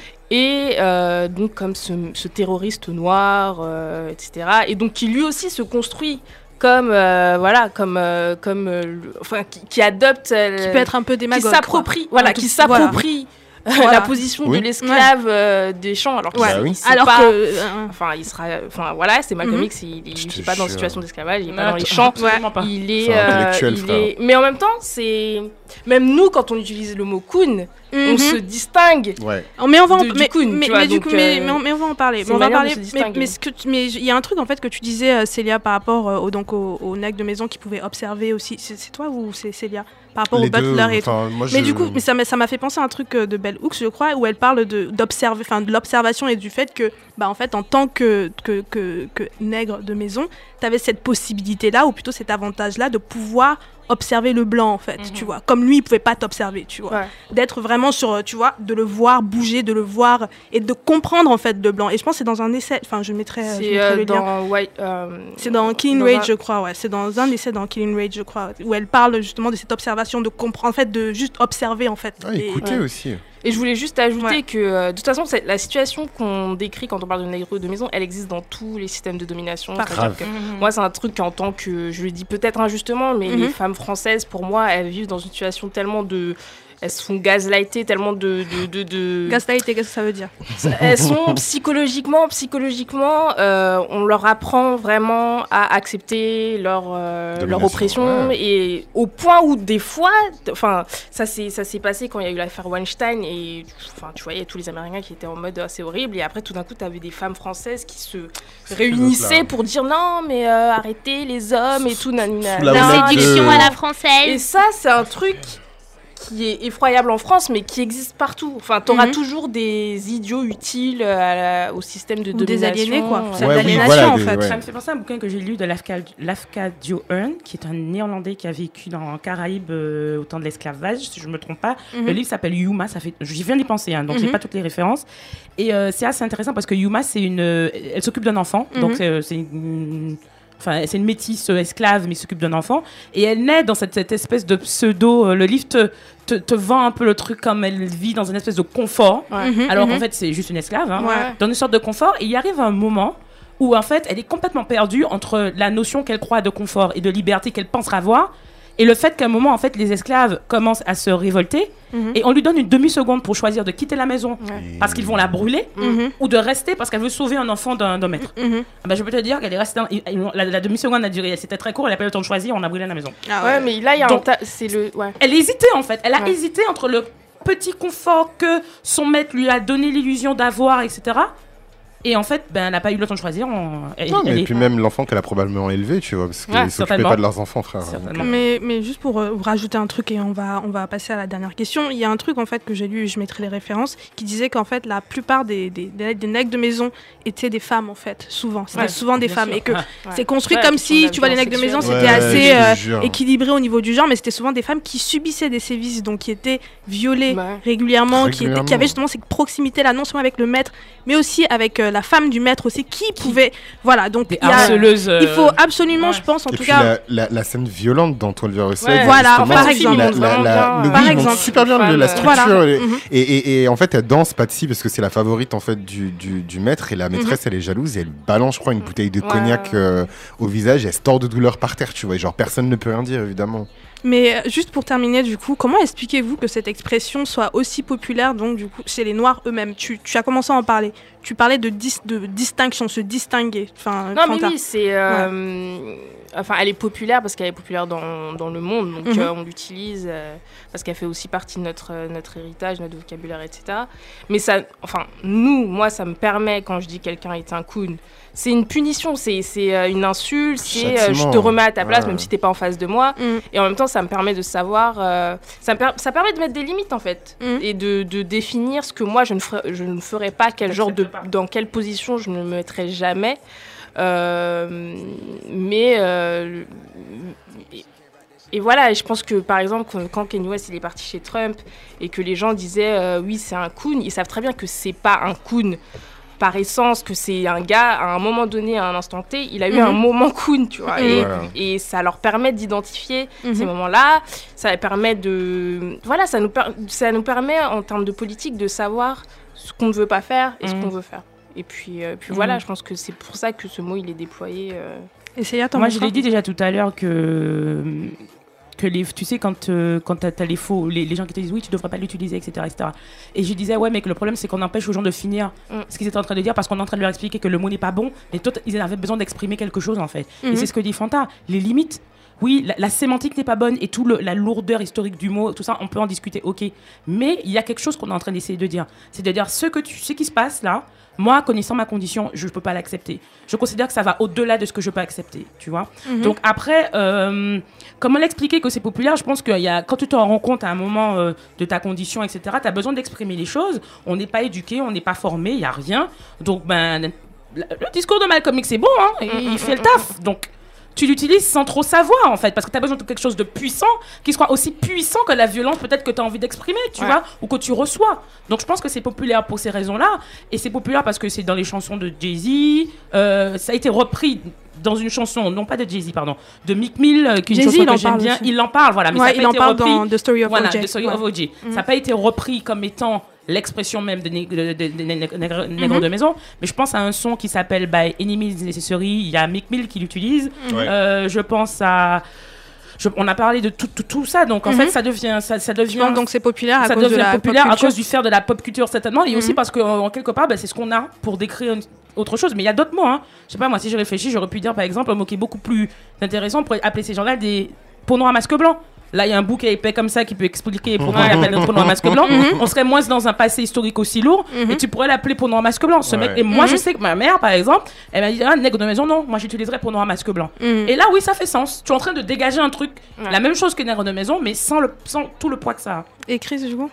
Euh, moi, je rebondis sur ce que Célia vient de dire. Euh, je pense que la super pop culture américaine euh, joue aussi son rôle. Tu vois, moi, par exemple, enfin, ce que disait Fanta au début, euh, je suis africain, ouest-africain. Enfin, l'expression nègre de maison, quel sens elle a pour moi, Mhm. tu vois, de la Caraïbe en passant par les États-Unis, etc. C'était pas la même euh, réalité. Maintenant, je pense que euh, euh, utiliser cette expression, ça donne l'illusion qu'on a la main sur quelque chose. Peut-être qu'on décide ce qui est noir et ce qui est pas euh, noir. Enfin, en tout cas, le bon noir selon des codes qui sont précis, définis par qui. Bah, moi, pour moi, c'est quand même défini par des hommes noirs. Après, c'est, c'est- ça, ça peut être euh, Mhm. débattable. D'ailleurs, je trouve que c'est même les plus visibles sur les, sur les, les réseaux sociaux. Euh, moi, j'oublierai jamais quand, quand il y avait euh, le, le mercredi, je sais plus quoi, là, le jour où je- les- toutes les séries de Shonda Rhimes elles passent, et il y a How to Get Away with Murder et Scandal, et tous les euh, Bed Winch, House Negro, tous les machins pour parler justement du personnage de- d'Olivia Pope. Ouais, Olivia Pope. ou du personnage de Viola Davis, quoi, parce qu'elles sont Parce avec, avec des des, blancs, des ouais. blancs dans, Mhm. dans, dans la série. Donc moi, je pense que c'est une, expression qu'il faut freiner. Personnellement, moi, j'en ai été victime. Euh, euh, on me disait euh, que je faisais genre le, le bounty, le nègre de maison, le machin, voilà, parce que je lisais beaucoup quand, quand j'étais petit et je, voilà, j'habitais en banlieue, mais bon, ça, ça veut rien dire. Il m'est arrivé la même chose quand j'ai déménagé dans un quartier plus paupérisé. Donc, moi, je pense qu'il faut bannir ces mots-là. bounty, vendu aussi, euh, Mhm. euh, bed winch, enfin voilà. Mm. Et ouais, c'est vrai parce qu'il a, du coup, il a un peu euh, abordé le reste. Vous freiner ou encourager en fait Ah non, mais freiner, freiner, Ouais, évidemment, freiner, en faisant ce qu'on Ouais, est en train de faire aujourd'hui, déconstruire, prendre le mot, expliquer d'où ça vient, expliquer en quoi c'est problématique et pourquoi faudrait arrêter de le dire. Et moi, je suis la Mhm. première à qui cette émission a fait du bien. Ouais, Parce que quand on a préparé, je te disais, bon, bon, après, s'ils ont envie de le dire, qu'est-ce que ça fait comme problème Mhm. Oui, c'est lourd, de- c'est lourd historiquement, mais après tout, parce que oui, il y en a, euh, historiquement, les mulattes, ben ouais, ben, ils étaient là, ils se sont Mhm. organisés pour créer une caste de gens, euh, et je mets des gros guillemets pour ceux qui m'écoutent, qui me créent une caste de gens qui ont pu s'en sortir et mettre en place des, des trucs de survie. Donc, Mhm. donc j'étais entre les deux, mais maintenant oui, non on peut pas, on peut pas utiliser ça. On doit, de toute façon on l'a déjà dit dans cette émission, on doit décoloniser tout, Tout. notre langage, Ouais. notre, euh, nos- ce qu'on mange, comment on s'habille, où on va en voyage, notre lit. Donc euh, ça fait partie de la décolonisation euh, en soi et on doit aussi décoloniser notre parole et donc comprendre ce qu'on dit et ne pas réutiliser. Et je sais pas si vous me direz si j'ai bien fait, mais l'ou- les outils du maître ne détruiront pas la maison du maître. En fait, en gros, euh, Ouais, c'est Audrey ouais, Lorde ouais, qui le dit. ouais, en gros, ouais, ouais. la hiérarchisation, le mec de le nègre de maison, le négligent a été établi par, Par les des blancs. blancs, voilà. Comment Donc du coup, peut- bah oui. si moi je veux dire ouais t'es un nègre de maison en utilisant exactement la même hiérarchie que celui que je veux, con- bizarre. Ouais. C'est bizarre. Donc Mm. en fait C'est- c'est décolonisons. surtout pas efficace. Très, très, très Et je le dis de manière très humble, hein, très humble, très humble, parce que je- c'était pas ce que je disais il y a 4 jours quand on a préparé l'émission. donc, donc franchement, essayons de décoloniser step by step. Voilà, essayons de, de- de comprendre à chaque fois pourquoi on dit ça, pourquoi je préfère une, une fille. Tu vois, le gars qui va te dire sur, c'est- et je vais finir avec ça, le gars sur Twitter qui va te dire, ah non, euh, je peux pas dire ça, on peut pas utiliser nec de maison. Ils ont fait la même chose à Kalash. Tu peux pas utiliser nec de maison, euh, ça, ça s'utilise pas. Mais tu peux pas sortir avec autre chose que des mulâtresses ou des métisses, frère en fait. C'est quoi? Tu- tu- Non, il faut que tu développes- il fait- C'est un process global. Ouais. Voilà. C'est un process global.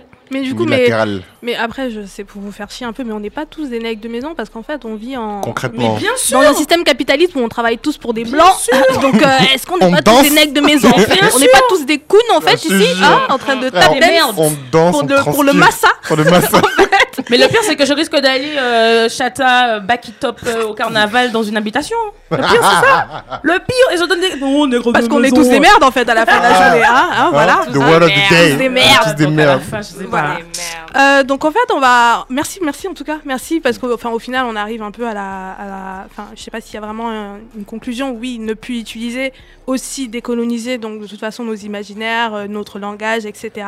Ne pas utiliser ce que tu as dit, c'est hyper important d'Audrey Lorde. Donc ne pas utiliser les outils du blanc pour démanteler aussi le système, euh, Du voilà, du blanc. Euh, donc on va enchaîner tout de suite avec le prochain sujet, juste après ce morceau de Kélis, Bossy. Hey yo. You don't have to love me. You don't even have to like me. But you will respect me. You know why? Cause I'm a boss.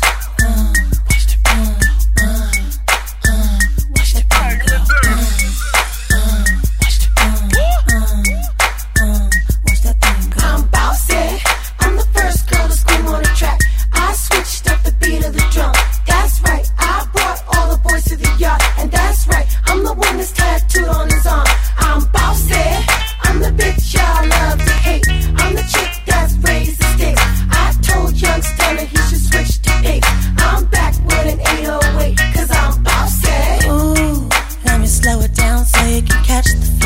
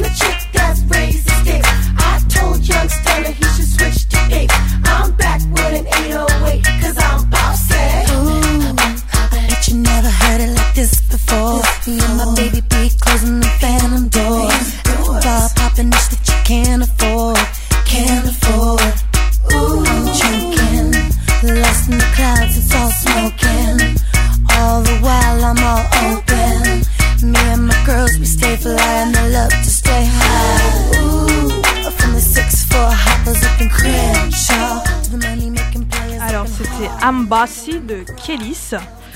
Un morceau euh, quand même euh, exceptionnel. Mais d'ailleurs, Kélis fête ses 20 ans de carrière cette année. Mm. Parce que son premier album est sorti il y a 20 ans. C'est la meilleure. Ouais. donc, euh, pour introduire ce nouveau sujet, euh, donc, euh, juste pour expliquer vite fait, moi personnellement, je n'ai jamais voulu être une femme d'influence. Ou plutôt la définition la plus populaire qu'il existe de ce terme, une femme puissante, chef d'entreprise et de sa vie, toujours tirée à quatre épingles, à, à quatre épingles pardon, qui dégomme tout sur son passage. Donc, euh, je pense question de goût et de couleur, probablement. Mais je ne pense pas me tromper si je dis qu'il est assez courant de voir dans des listes de modèles de femmes noires à suivre des noms comme Michelle Obama, Oprah, Shonda Rhimes, Beyoncé, souvent des femmes noires américaines au succès fulgurant, riches, CEO de leur entreprise et de leur destin, accompagnées dans certains cas de leurs hommes d'influence aussi. Donc, et puis surtout, cette quête d'influence, euh, de, cette quête de devenir donc une femme d'influence représente aussi tout un business en fait, toute une industrie parce qu'il faut nourrir le, il faut nourrir le rêve, pardon, partager les astuces pour incarner le rêve et se faire de l'argent aussi avec le rêve. Donc, il existe euh, plein, plein, plein, plein, plein, plein de choses. Euh, des sites spécialisés. Je pense que vous connaissez euh, le, site français le plus connu quand même, femmesinfluence.fr. Bon voilà, c'est pas très, c'est pas très compliqué en fait. C'est littéralement ce que tu veux devenir, une femme d'influence. hein. Euh, Il y a des talks, des conférences accessibles contre des sommes à deux chiffres, à trois chiffres, à quatre Ou chiffres, quatre chiffres. Cinq même, je sais pas. Aux États-Unis probablement. Ouais, ouais, sûr. Et euh, il y a des livres aussi, il y a toute une littérature en fait autour de euh, comment devenir cette femme puissante euh, qui dégomme tout, CEO, avoir une, un- une estime de soi et qui soit mais énorme. Enfin bref, il y a une littérature, il y a toute une industrie autour de cette histoire-là. Euh, donc beaucoup, beaucoup de livres aussi écrits par ces femmes pour partager leur parcours de rêve et pour d'autres femmes qui souhaitent avoir les clés pour devenir comme elles. Donc bon voilà, très simple. Donc du coup, j'aimerais savoir, j'aimerais qu'on s'attarde aujourd'hui sur, euh, sur les femmes d'influence, les femmes de pouvoir, et sur ce que leur avènement, loin d'être récent forcément, dit de nous en tant que société. Et euh, pour commencer, donc j'ai une première question pour vous. Est-ce que vous avez déjà voulu être des femmes ou des hommes de pouvoir comme celle citée Mhm. Et pourquoi est-ce que ces modèles de femmes noires puissantes attirent en fait? Grande Euh, question. Fanta, je te sens euh, motivée là pour Mm. répondre. Euh, alors, si femmes d'influence comme euh, Michelle Obama ou Oprah Winfrey, euh, n- non. Enfin, moi, j'admire, j'admire ces femmes euh, et je les aime dans la vie, les femmes qui sont capables de d'arriver là où elles veulent arriver. Mais moi, constitutionnellement, c'est-à-dire physiquement, physiologiquement, je suis incapable de- d'être ce genre de personne Mhm. et j'ai pas envie.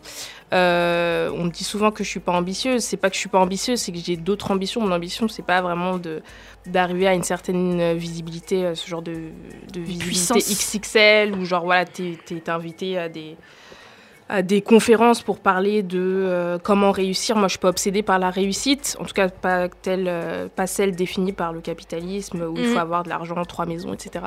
C'est vraiment pas, c'est vraiment pas mon ambition. Moi, je suis quelqu'un, de- voilà, très low key. euh, mais en même temps, j'aime bien lire, je- enfin, j'aime bien lire sur ce genre de personnes. Et je Mhm. pense que je suis pas la seule. euh, Le livre de Michelle Obama. euh, est sorti et ma mère m'a dit d'aller l'acheter le, le jour de sa sortie et je pense que ma mère aussi constitutionnellement c'est pas une, une femme euh, Mhm. voilà d'ambition d'influence etc mais on aime bien lire parce que il y a un- tout un storytelling et puis euh, au niveau des femmes noires américaines il y a toujours enfin on sait très bien au niveau des femmes noires américaines, il y a toujours euh, voilà l'histoire de l'esclavage. Enfin, il y a toujours le contexte euh, Mhm. qui fait que euh, on sait très bien qu'Oprah Winfrey, elle est pas née avec une cuillère euh, en or dans la Ah. bouche, Mhm. donc on sait qu'il va y avoir une sorte de progression Mhm. et voilà et donc euh, et donc voilà. Mais moi, euh, mais moi Et, du coup, tu que- penses qu'elles attirent pour cette raison-là? Pour parce ces a- raisons-là. c'est un peu partir de partie de rien. et en plus c'est une certaine génération.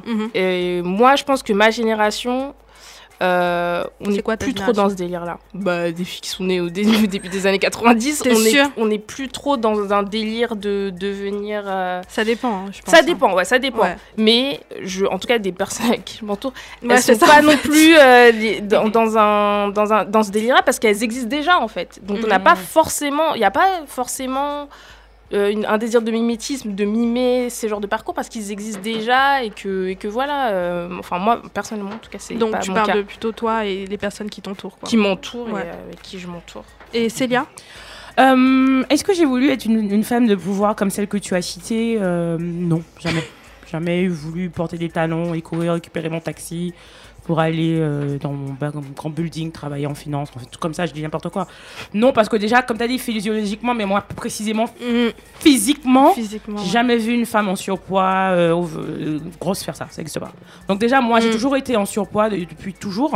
Mm. Donc j'ai toujours été la personne grosse. Euh, donc je sais pas si ça m'a conditionné physiquement, Mhm. mais je ne me suis jamais, en tout cas physiquement, sentie capable de pouvoir rentrer dans ce personnage-là. Mhm. Ça, à la- cause de- des représentations, plutôt des Oui. personnes qu'on met en avant qui représentent ce modèle-là. Clairement. Ouais. Et ce modèle-là, euh, déjà physiquement, je me vois pas euh, l'incarner.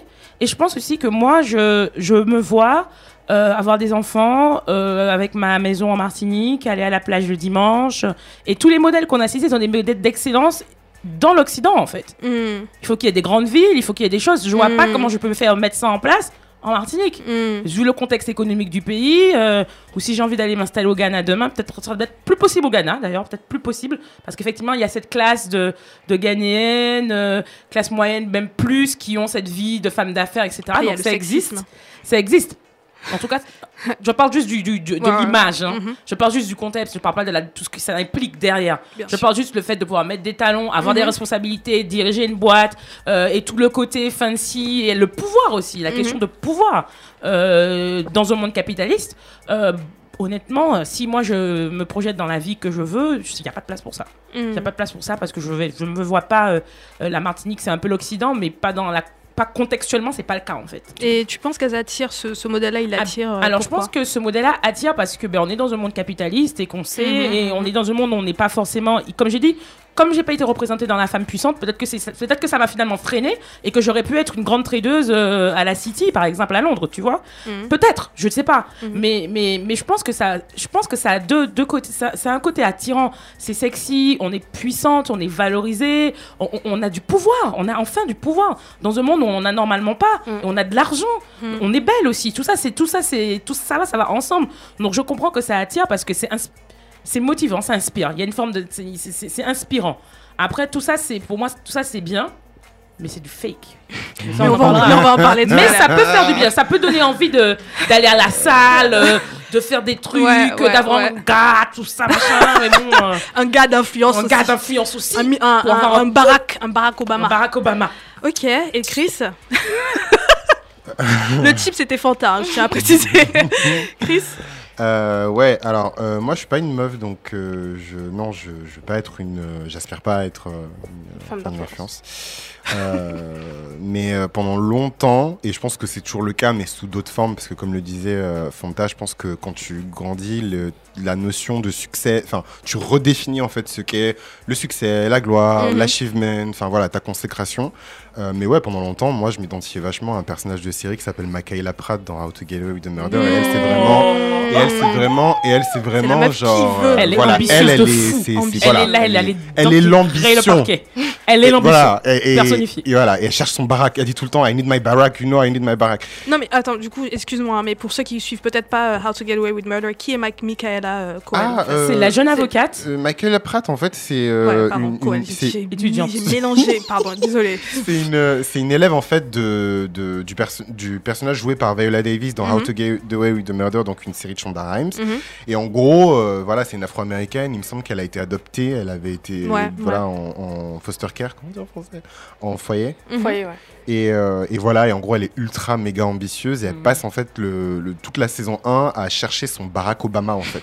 C'est-à-dire qu'elle elle adule Michelle Obama. Et en fait, moi, je, je- je me suis beaucoup identifié à, à ce personnage de série-là parce que voilà, pour diverses raisons. Mais euh, pour répondre à la question que tu as posée dans la dans, dans, dans l'intro, Roda, euh, peut-être que t'as pas besoin d'être une femme d'influence. Mm. Tu vois Et en fait, je, en, en voyant autour de moi, parce que je côtoie des, des, des nanas qui coachent, enfin, qui, qui, voilà, qui, qui, qui font justement, euh, qui se positionnent sur des plateformes comme YouTube ou Wattpad, Ouais. comme des, des, euh, Des meufs qui vont donner des clés à voilà, d'autres des meufs ouais. etc. Voilà. Et, euh, et, j- et quand je vois, en fait, j'assiste à ces événements-là, en fait, Mhm. c'est comme des messes, en fait. Enfin, c'est- Mm. c'est des, c'est des nanas qui sont écrabouillées par le système raciste et misogyne dans lequel elles vivent. Et quand elles elle voit en fait des et capitalistes et quand Mhm. elle voit en De fait des femmes comme ça, genre parler euh, propre sur elles, qui sont accomplies ou en tout cas qui ont l'air accomplies, Mhm. elles rentrent dans cette église en fait. C'est c'est une religion en fait le, Mhm. le truc et, et je peux comprendre en fait pourquoi elles, elles- elles- elles- elles- elles font ça et ça me fait penser à Ianla euh, pour rebondir sur cette idée de pouvoir que Célia disait. En fait, elle était au Breakfast Club. Décidément, je code beaucoup c'est le qui Breakfast Club. en a, c'est qui coup? Yann Van Zandt, en fait, c'est une coach de vie. Enfin, c'est ouais, ouais. une coach de vie, coach spirituelle un euh, peu, euh, qui a une émission en fait aux États-Unis qui s'appelle Yann Fix My Life C'est sur BET. Hein, sur ça BT. Ouais, je pense.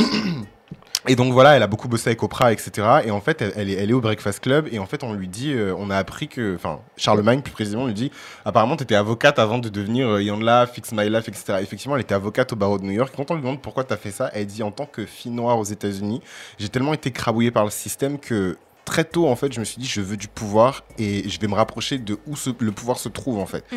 Et du coup, pour moi, c'est presque. Vous allez me tirer des balles, mais c'est presque naturel en fait, tu vois, peut-être pour Ah bah euh, oui. une personne qui est crabouillée, de chercher à, enfin, de relever la tête. Après, tu peux relever la selon- tête de manière différente. selon- juste selon une les- façon, Ouais, voilà, une ton, façon. ton background. et c'est- En tout cas, c'est une façon. C'est une ouais. façon. C'est une Mm. façon de relever la tête, voilà. Mais juste pour enchaîner, du coup, je te pose la question, Chris. Euh, donc, il y a toute une industrie qui est quand même destinée à donner les clés pour atteindre ces modèles. Tu disais que, par exemple, tu as des amis qui font des talks, ce genre de choses. Euh, mais est-ce que ces modèles-là, en vrai, ils sont réellement atteignables, en fait?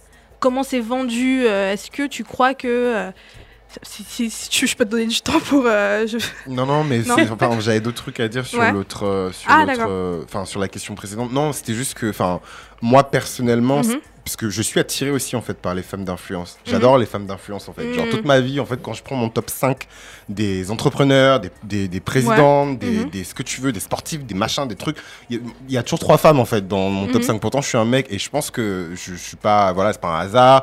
Quand on voit des, des Nicki Minaj, des Beyoncé, des Michelle Obama, des machins, il y a aussi beaucoup de mecs LGBT en fait qui sont derrière et Mhm. parce que je pense qu'il y a cette identification à euh, enfin le mythe en fait dont parlait euh, euh, Fanta enfin elle a pas appelé ça un mythe mais pour moi c'est- presque de la mythologie en fait. De c'est David et Goliath quoi. En gros t'es es, oppressé t'es toute petite et ensuite t'arrives à battre le géant et tu tu t'es Mhm. glorifié en fait. Donc euh, voilà juste sur ça maintenant est-ce que c'est c'est un modèle qui, qui est atteignable? Pour moi, enfin, je sais pas s'il y a une réponse en fait à, à- Mhm.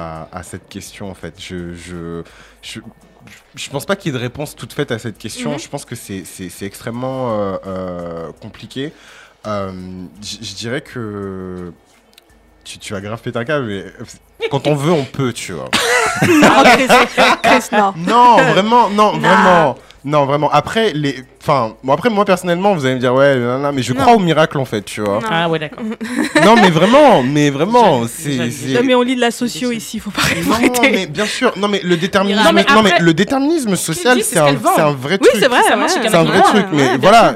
Donc, à un moment donné, c'est que. Mais quand je te poserai toi la question à toi, tu vois, est-ce que tu penses que ces modèles-là, ils sont atteignables par tout le monde en fait? Parce que littéralement, c'est quand même vendu à euh, voilà. Non, moi je pense que non, non, non, mais non. Après, les gens, les gens ils vont penser que je suis indécis, mais en fait, c'est, pour moi, c'est très logique ce que je dis. C'est-à-dire que il y a beaucoup de gourous en fait dans dans, Ouais, dans c'est cette sphère-là. Il y a beaucoup de gourous en fait. Il y a Mm. des gens, il y a des charlatans en fait. On ment aux gens en fait. Voilà. Et d'ailleurs, et, et- et d'ailleurs, j'aime beaucoup le site que tu as que t'as cité là au début. euh, T'aimes de- beaucoup euh, ce site? Non, de femmes d'influence, parce qu'en fait, j'ai rencontré les gens, en fait. Elles avaient organisé un événement et tout. J'ai rencontré personnellement le- le- les gens et tout, machin. Donc, euh, j'aime beaucoup, mais voilà, ça reste quand même des. des euh, comment dirais-je? En fait, dans.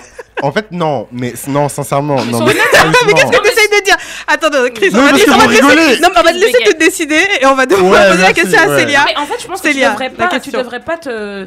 Moi, le truc de tu. Qu'est-ce que t'as Quand dit? on Tu- veut, quand on on peut. veut, on peut. Moi, je peux pas. Ouais, non. Moi, je peux pas entendre ça. Non, Mais je clairement te pas. critique pas. Je Ouais. te Non, je critique sais, pas. je sais, mais- Et je peux comprendre qu'il y a des gens, ils ont besoin de ce moteur-là. Moi, je sais par contre, on peut vouloir, mais généralement, on peut pas. Mm. Moi, je sais que c'est mort ce truc-là. Depuis longtemps, je sais que ça ne fonctionne pas. Ouais. Donc, mais après, qu'il y en a qui en aient besoin comme moteur, si c'est ton cas et que tu crois au Mhm. miracle, ça fait sens. C'est Un peu comme, euh, comme les chrétiens, quoi. Voilà, c'est. Ah oui, c'est- non, mais, non, mais c'est très chrétien.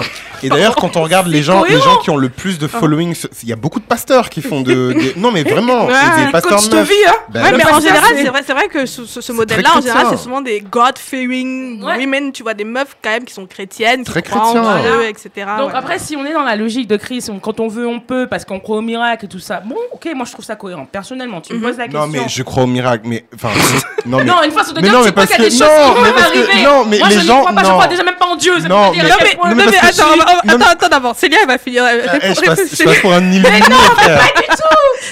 Tout. Je- on t'avait- non, non, je- non, mais en fait, quand. Attends, mais Chris, je veux pas du tout te mettre mal à Non, l'aise. non, non, t'inquiète. Quand tu dis que tu crois Non, au mais miracle, non, mais moi je non. veux juste, je ne crois à aucun miracle. Je ne crois pas, je crois à rien de, de même ma spiritualité. Je l'avais déjà dit dans une émission, est quasiment égale à zéro. Donc la question quand on veut, on peut, personnellement, ne peut pas marcher pour moi, Mhm. parce que je crois qu'on est oppressé, je crois qu'on est pauvre, et quand on est Il peut comme y ça, avoir des femmes pauvres, il peut y avoir des femmes. quand on est comme ça, la plupart du temps, tu galères Mm. tu deviens pas mais Oprah et Michelle Obama sont des exceptions et c'est important de le dire. Mhm. Tu vois, et si tu as envie de croire aux exceptions parce que c'est ça qui te fait te réveiller le matin et aller taper et aller écraser tout, ben, je suis OK avec ça. Mhm. Mais ce n'est pas moi et je ne pense pas que ce soit sain. Mais ça, c'est moi qui le dis et ça n'engage que moi. Mhm. Et s'il y a des gens comme Chris et que ça peut pousser, je le comprends et je ne juge absolument pas pour ça. Mhm. Pour répondre précisément à ta question, euh, pour répondre à la question, j'avais tellement de choses à dire, je sais même plus. Mais oui, c'est pas selon moi, selon moi c'est un moyen. Mhm. Selon moi, ça doit pas être une fin, ça doit être un moyen. Si ça peut aider des gens à se dépasser, etc. Ok, soit. Moi, je, je sais pas les objectifs que, comme a dit Fanta, c'est pas les objectifs que je me fixe personnellement. Mhm. Euh, en grandissant, j'ai 32 ans et Chris en a 23, donc ça peut être expliquer aussi ma façon de penser, mais c'est pas ce que je veux pour moi. Mhm. J'ai pas envie euh, d'être une femme d'influence, j'ai pas avoir envie, j'ai pas envie d'un mec d'influence.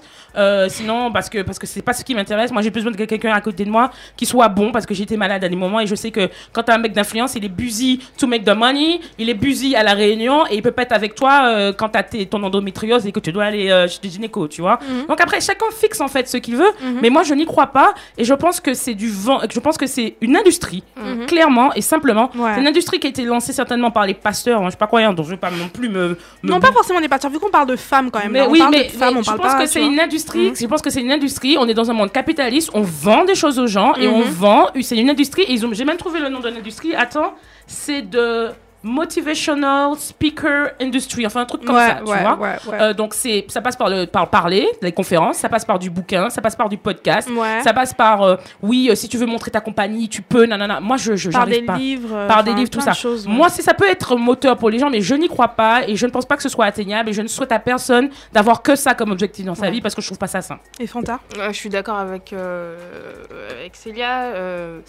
C'est même c'est pas atteignable de toute façon. On vit dans une société capitaliste euh, qui est fondée sur la rareté. C'est pas possible en fait que toutes les femmes qui veulent être des femmes d'influence soient des femmes d'influence. Mhm. Il en faut 10 et ces 10 femmes, elles doivent exploiter les désirs de- des, des- Ouais. des millions de femmes Mhm. pour se faire de l'argent. Mhm. Enfin parce que enfin c'est pas possible, tu vois. C'est c'est pas possible. Le système ne ne peut pas intégrer euh, 7 milliards de femmes d'influence, c'est pas possible. Donc euh, c'est du mensonge déjà à la base. Enfin, tu peux être une femme d'influence, mais euh, peut-être que ça va pas ensemble, mais faut être honnête. C'est-à-dire, faut, faut dire aux gens qu'en fait, euh, Mhm. parmi les 100, 100 filles qui veulent être comme moi, enfin, il y en a qu'une qui va peut-être réussir. vois. Peut-être Ouais. réussir. Et les autres, euh, bah, Ça, c'est gâter ton business, Vous hein. allez continuer. Bah peux voilà, pas dire ça. Non, mais parce que Il y en a qui peux disent. Oui, mais il y en a qui le disent. Ah ouais Bah, il y en a qui ont l'honnêteté de, de, de le dire. Il y a Parmi des... vous toutes, vous serez que deux à réussir. Qui Bah oui. C'est Bah, pas non, possible qu'elles soient honnêtes parce que sinon elles vendent pas de livres en fait. Voilà. Mais elle croit au miracle comme Chris, donc c'est le possible. truc, c'est que. Mais le... Non, c'est pas une question de miracle, mais c'est. Enfin, je sais pas comment. Après, je pense que j'ai du mal euh, euh, m'exprimer, mais bien évidemment que euh, les, euh, je sais pas moi, 150 millions de meufs qui ont acheté le bouquin de Michelle Obama ne vont pas devenir Michelle Obama. Mhm. Bien évidemment que toutes les meufs qui regardent les, toutes les Beehive, machin, je sais pas quoi, ne vont pas devenir Beyoncé. Mhm. Mais peut-être qu'en suivant euh, des, des modèles que. Enfin, c'est-à-dire, en suivant Beyoncé, elles vont devenir une meilleure version d'elle, selon les critères de. Voilà, selon les critères qu'elles ont, tu vois. Si elles voient Beyoncé comme l'idéal et que pour elles, avancer dans la direction de Beyoncé, c'est devenir une meilleure version d'elle-même, Mhm. why not en fait, tu vois? Moi, c'est plus ça. C'est pas genre elles vont devenir Beyoncé ou elles vont devenir Michelle Obama. C'est que, en fait, enfin. Enfin, je sais pas, pour moi, on vit dans une société capitaliste et en prenant mon exemple perso, en fait, j'ai déjà donné dans les cubes magie un, un livre qui s'appelle Rich Dad Poor Dad euh, parce que justement, j'avais des problèmes à gérer mon argent, en fait. J'ai pas eu ce kit de survie dans le monde capitaliste, en fait. Et même s'il y a beaucoup de charlatans et beaucoup de, de, de gourous, il y a quand même des gens qui arrivent à, à, à, transmettre ce kit de survie, en fait. Ouais. Comment gérer ton argent? C'est quoi une épargne? C'est quoi l'investissement? Euh, euh, Pourquoi il faut pas que tu achètes ta maison comme ça? Pourquoi machin, je sais pas quoi? Je sais pas, des choses simples, en fait. qui- Excuse-moi, mais du coup, je vais juste. mais je pense que ça, c'est carrément. C'est c'est un autre, c'est autre chose encore. hein. Ça, c'est. Mm, Parce que toute la question du budget, de gérer gérer son argent. De, il n'y a pas que des femmes qui sont là-dedans en fait. Ça peut, être, ça peut, ça peut vraiment toucher n'importe qui, tu vois. Et je pense que c'est une industrie qui est qui, qui peut être différente de l'industrie du motivational speaker, qui parle plutôt de parcours d'exception en fait. Le parcours d'exception, c'est pas toujours lié directement à, ok, je vais te donner des tips clairs pour que tu, dans ton compte en banque, tu puisses garder tel argent, tu vois, de côté. J'ai pas l'impression que ce soit Mais ça, c'est forcément. partie. Non, peut-être parce que Pour quand moi, tu veux une femme d'influence, c'est l'argent qui compte. Donc, ensemble. comment, Oui, c'est- l'argent, ouais. Comment économiser, je sais Et c'est surtout l'argent en fait. Enfin, je C'est sais ça, pas. je me pose la question, je suis jamais allée. euh, pour, moi, c'est d'abord l'argent. Enfin, je sais Mhm. pas. Après, peut-être que je. Et les rencontres, le réseau aussi, il y a plein d'autres choses. Non, mais après, enfin, tout dépend de comment tu te positionnes. Enfin, quand tu regardes genre femmedinfluence.fr, euh, je sais pas, moi, il y a d'autres, il y a d'autres groupes de femmes qui se positionnent comme des femmes d'influence. Je sais pas, moi, les, Mm. les scandaleuses, les machins qui te donnent des tips de comment être une femme comme comment être une femme Oh comme là ça. là. Aïssa Moment, machin, enfin. Et, et, et moi, le seul truc que je voulais ajouter, du coup, c'est ce que je voulais dire tout à l'heure et que j'ai pas pu dire. Euh, euh, elles intériorisent beaucoup de choses comme, euh, je sais pas moi, la misogynie, les machins, les trucs. Et malheureusement, dans les kits de survie en fait qu'elles donnent, va, c'est dedans en fait. Et moi, c'est juste mon problème avec ces plateformes-là et ces meufs-là. on va, on va, en parler juste après euh, ce morceau de Chaka Khan. I'm Every Woman, c'est un titre, c'est un choix de Fanta. Pardon.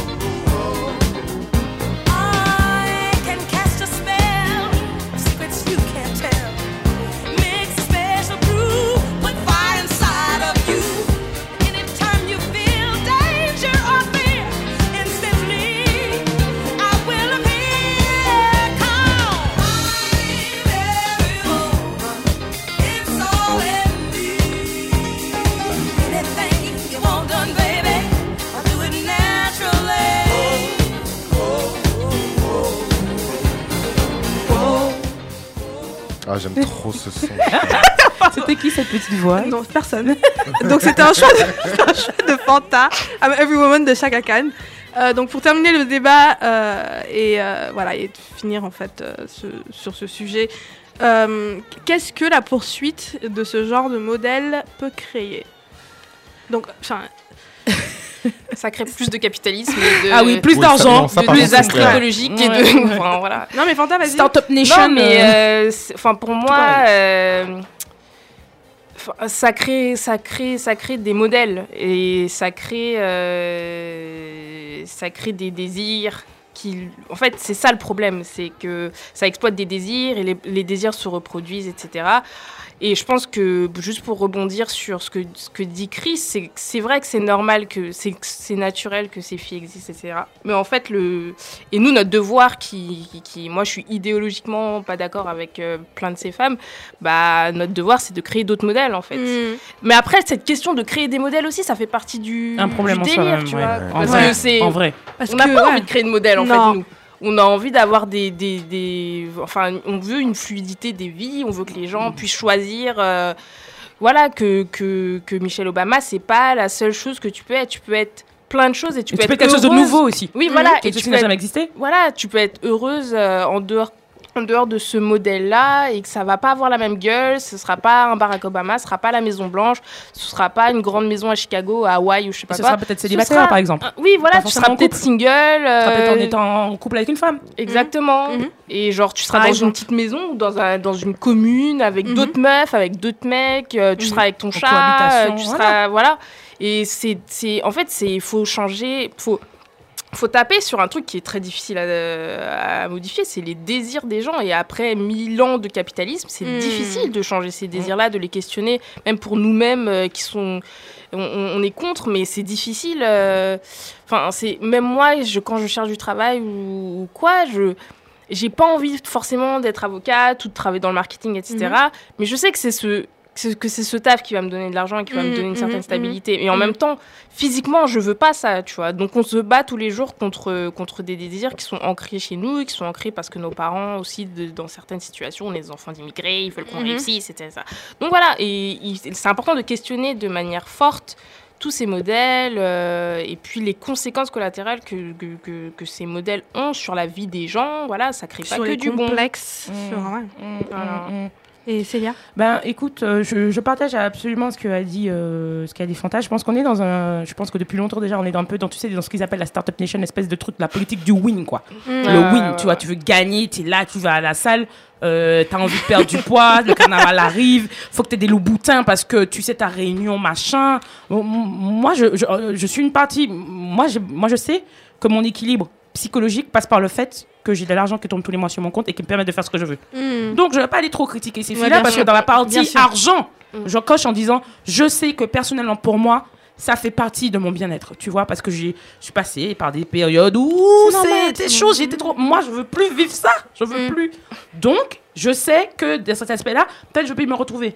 Mais ça crée, ça là que je vous dis, ça crée des conséquences sur moi que je peux vous dire maintenant. Mhm. C'est du stress, Mm. D'accord? C'est des, des espèces de, de comportements compulsifs quand t'as pas ou quand tu penses que tu vas pas avoir. Ouais, tu Mhm. complètement. Je, je- je sais que des fois je pars dans des trucs alors que j'avais moins avant et j'étais très bien, tu vois. Mhm. Donc, euh, donc ça peut créer des espèces de, de, de- de trucs là où tu, tu perds la notion de ce qui est vraiment, vraiment, vraiment bon pour toi, tu vois. Mm. Donc après, la question que je me pose aussi, c'est euh, moi, si ça a des conséquences, je pense, sur euh, ce que, ce que de ce c'est con ce que je veux dire, hein, mais de, de savoir ce qu'on veut vraiment pour soi. Je prends l'exemple de ma vie, je vais me prendre en expérience simplement. Les hommes que j'ai choisis dans ma vie, avant, maintenant, si j'avais suivi ces modèles, j'aurais pas été avec eux.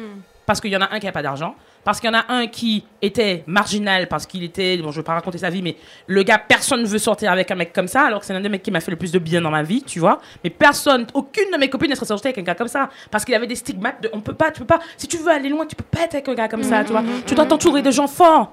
Non, mais tu dois en fait surtout t'entourer de gens bons pour toi, tu vois.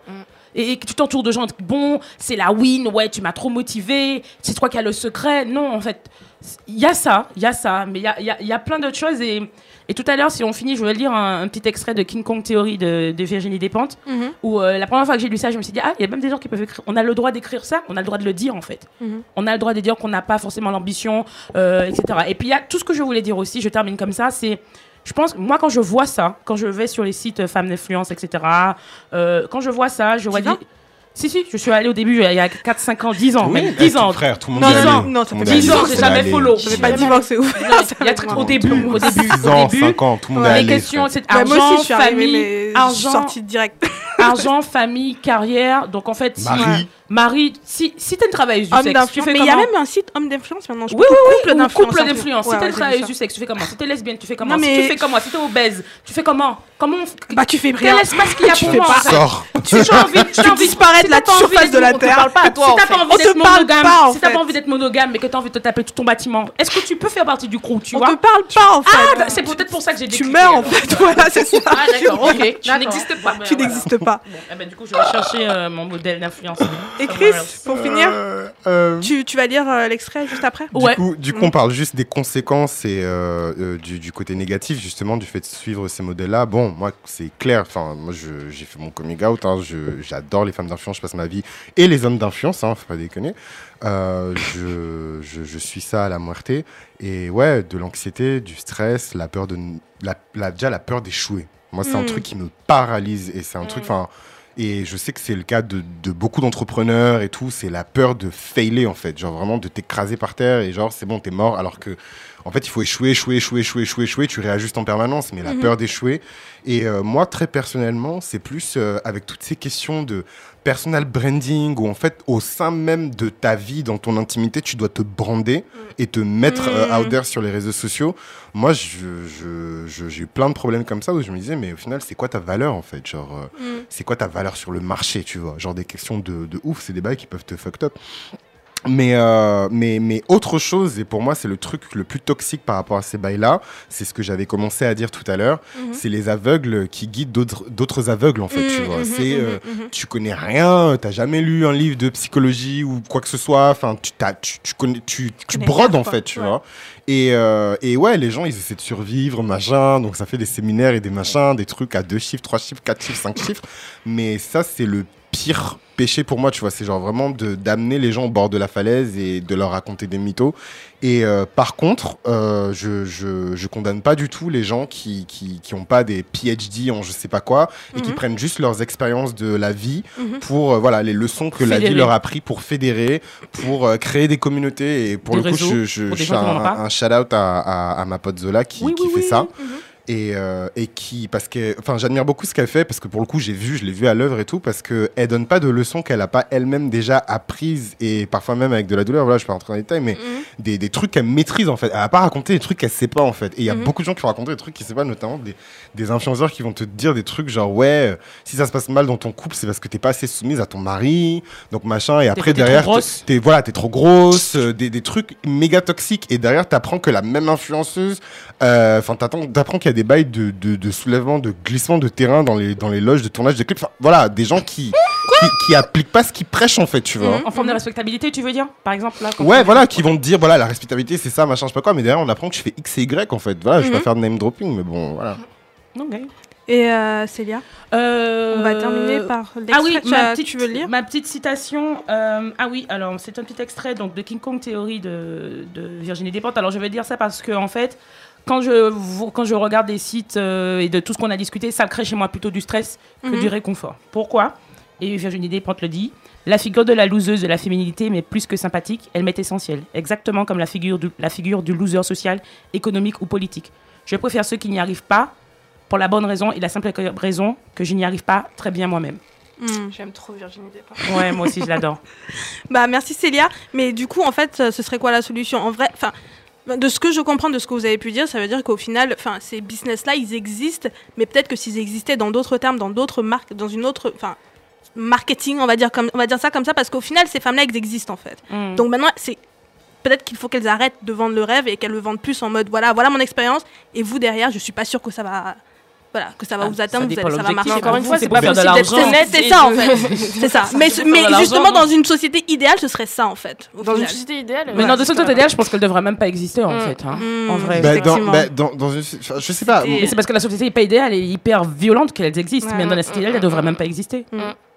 Mm. Non Parce qu'il n'y aurait pas d'exception en fait. Euh, Ouais. là, elles, ce sont des exceptions et Mhm. elles ne peuvent qu'exister qu'en tant qu'exception. Elles peuvent pas. eh, Enfin, encore une fois, c'est pas possible qu'il y ait euh, 10 milliards de femmes comme ça. Mhm. Il en faut 10 et ces 10-là vont. Voilà. euh, Peut-être exploiter Ils vont se des- faire de l'argent Peut-être sur essayer de les- composer en allant faire de fiance et en lisant du Marie Scondé par exemple. Tu vois, Moi, des- moi, je pense, je pense pas qu'il y ait Ouais, on une, euh, par Chris. Je pense pas qu'il y ait une Avant solution. Je pense pas qu'il y ait une solution, mais je pense que ces femmes-là, et pour le coup, je pense notamment à Oprah parce qu'elle est d'une certaine génération, ont pas eu en fait de femmes d'influence ou de coaching, séminaire, conférence, livre, machin, je sais pas mhm. quoi, et elles l'ont fait quand même en fait. Et quand Oprah elle te parle de son expérience, elle te dit que c'est en elle en fait qu'elle a trouvé, tu vois, genre euh, les, les moyens de, de s'organiser, etc. Bon après, elle est très chrétienne, elle parle aussi beaucoup de, elle est très messianique, tu vois, elle dit que c'est sa mission, etc. Euh, pour moi, faut, faut, faut plus se tourner vers des gens qui te font accoucher d'un projet, enfin de, comment dirais-je, qui, qui peuvent peut-être te stimuler et révéler en toi quelque chose qui peut faire que tu as les conditions pour avancer, plutôt que d'aller chercher des get rich quick et des, des solutions toutes faites en fait. Plutôt moins se tourner vers les autres euh, et plus diguer en soi-même en fait, Ok. creuser en soi-même. Ah, merci Chris. Tout de suite, c'est le cube magie et, euh, et après, voilà. Magie tablette, pour le goût, y a pas plus grand. Magie et moi, le secret du bonheur. Voilà, Oh, voilà. nickel. Après, c'est le cube magie, voilà, c'est la condition. euh, Quoi, et quoi Donc Et voilà, voilà. le cube, le cube magie. Euh, donc, euh, qu'est-ce que vous nous conseillez cette semaine? Qu'est-ce que vous jetez dans la sauce cette semaine? Qu'est-ce que tu jettes dans la sauce Fanta?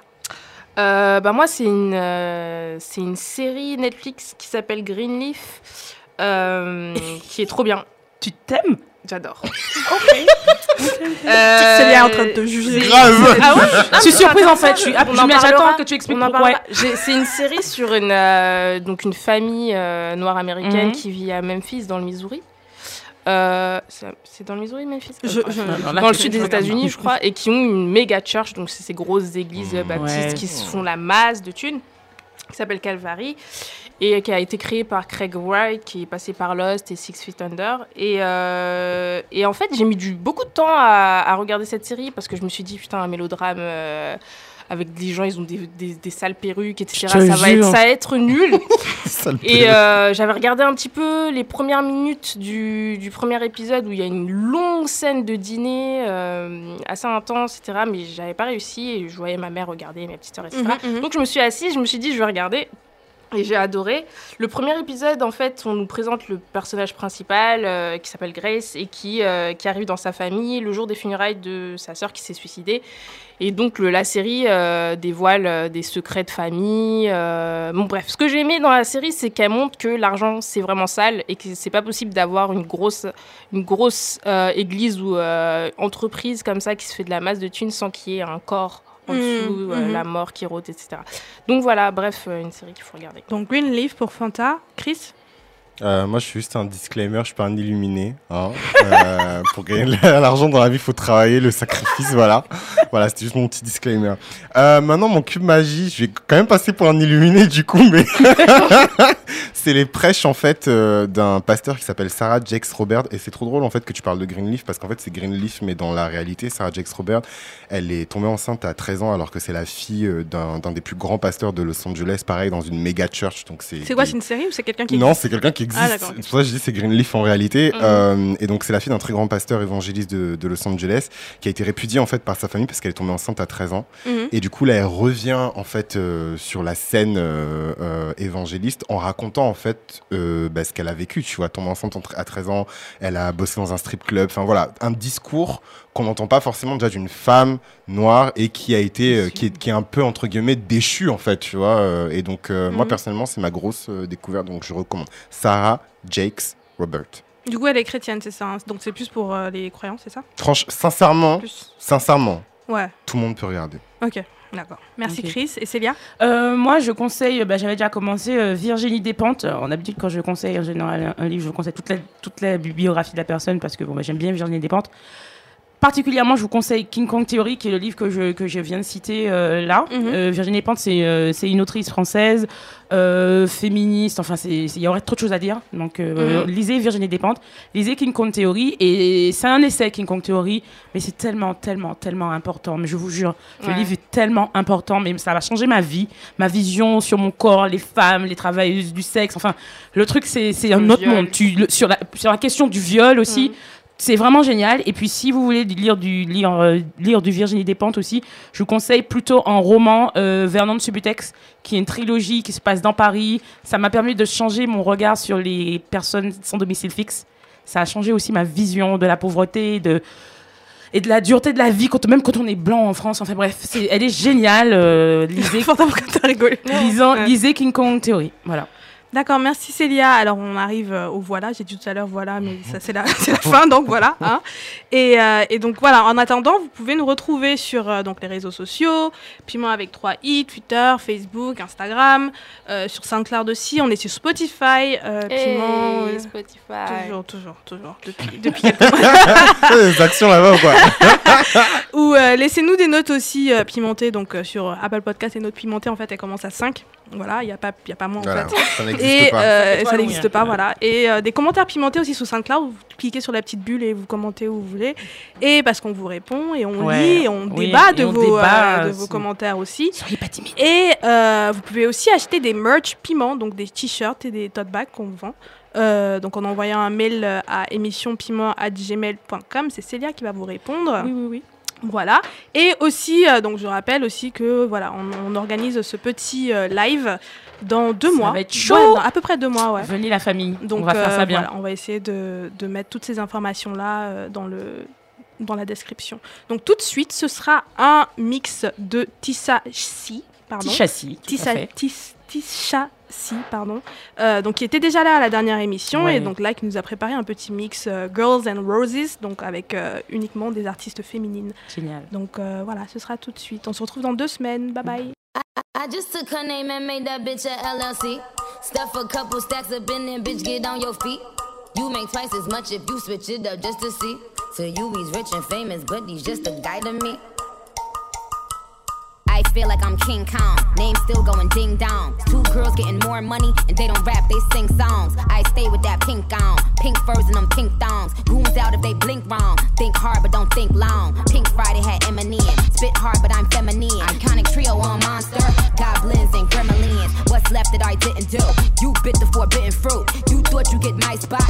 Who the fuck was kidding you? Took a little break but I'm back to me. Trying to make a new Nicki with a factory. They'll never toe to toe on a track with me. They'll never be another one after me. Cause it's skill level still just a half of me. Blasphemy, my niggas will blasphemy. All these low IQ hoes baffle me. Tell them that I watch bitches take a bath for me. But the trophies in my crib like an athlete. I see them giving fake love, but their trash is weak. Man, you know that I ripped every rapper beat. You know nigga gon' eat bone appetite. Used to get real hype off a half a mil. Used to get real hype off a half a pill. We don't pay niggas to front like they like my shit. We don't pay niggas to come in and write my shit. Yeah. PM, à tout pété. J'fais des chocs et tout par. Tout se passe comme prévu direct.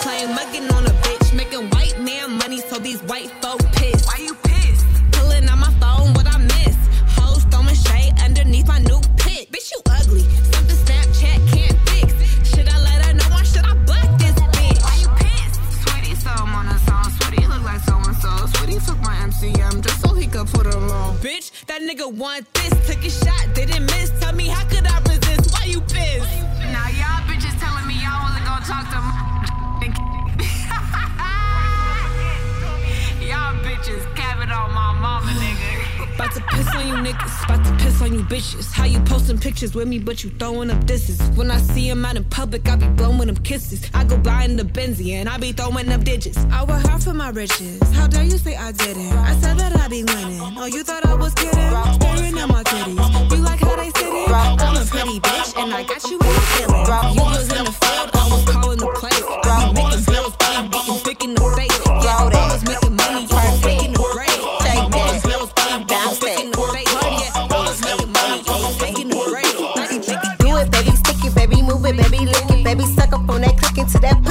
hickey, baby, watch big, coulda brought a Range Rover. Chain little, but I spent some change on it. Nigga mad, I'ma put the gang on him. They'll die about me, they'll bang on him. In that ass poke out, the frame on him. Pussy so good, he got my name on it. Itty bitty pretty on the realest in the city. Only fucking with the plug. Got a nigga worth a billy showing love. Only talk about bands when he hit me. Chose him, he ain't pick me, and we never doing quickie. I want a slim fine woman with some twerk with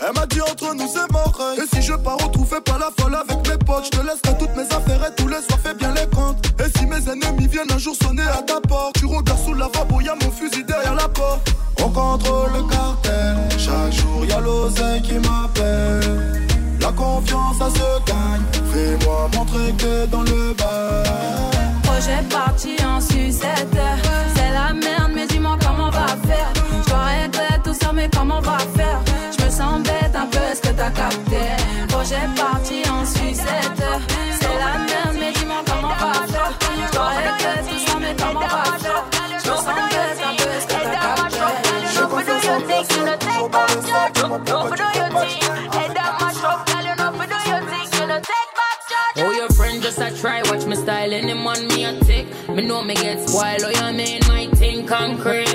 Five minus four, seven days of the week. Me, them coulda never be it from me head, shoulder, arm, and the any picture me post them. Post up a break, y'all this. Get the damn berry, y'all this. And get sent to the cemetery, money for me mind, pussy pink like hop. Any man me a fuck off, a beg me no stop. Ring for me finger, ball me and Pamela. When done touch road, every girl face drop. Number one in good look book. Them mad cash yarn, I'm mad and I look good. Authentic, nothing for me body ever book. Five minus four a girl me no show. Me no friendly friendly girl way off flop. If a girl big friend, them me have to pray that. If them want war, no shot a lick head top. Me no play like some USA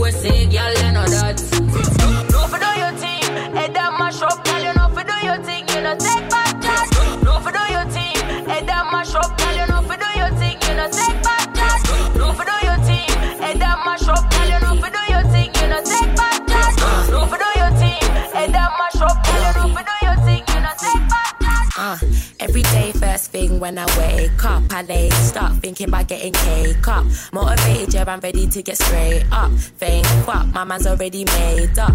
Cause I'm gonna have to go and get my makeup. Face beat, boy, I'm about to get this face touch. If it don't hit, I'ma flip, I won't say much. I'm trying to do it for the girls who like to stay. But trophy girl, you deserve a couple medals. Never felt less you settle. Shining bright like a bezel. Packing a bit of bass, don't really fuck with the treble. Rather than wake and bake, make banana powder settle. Yeah, yeah, yeah, yes, girl, work it, you're on a different thing.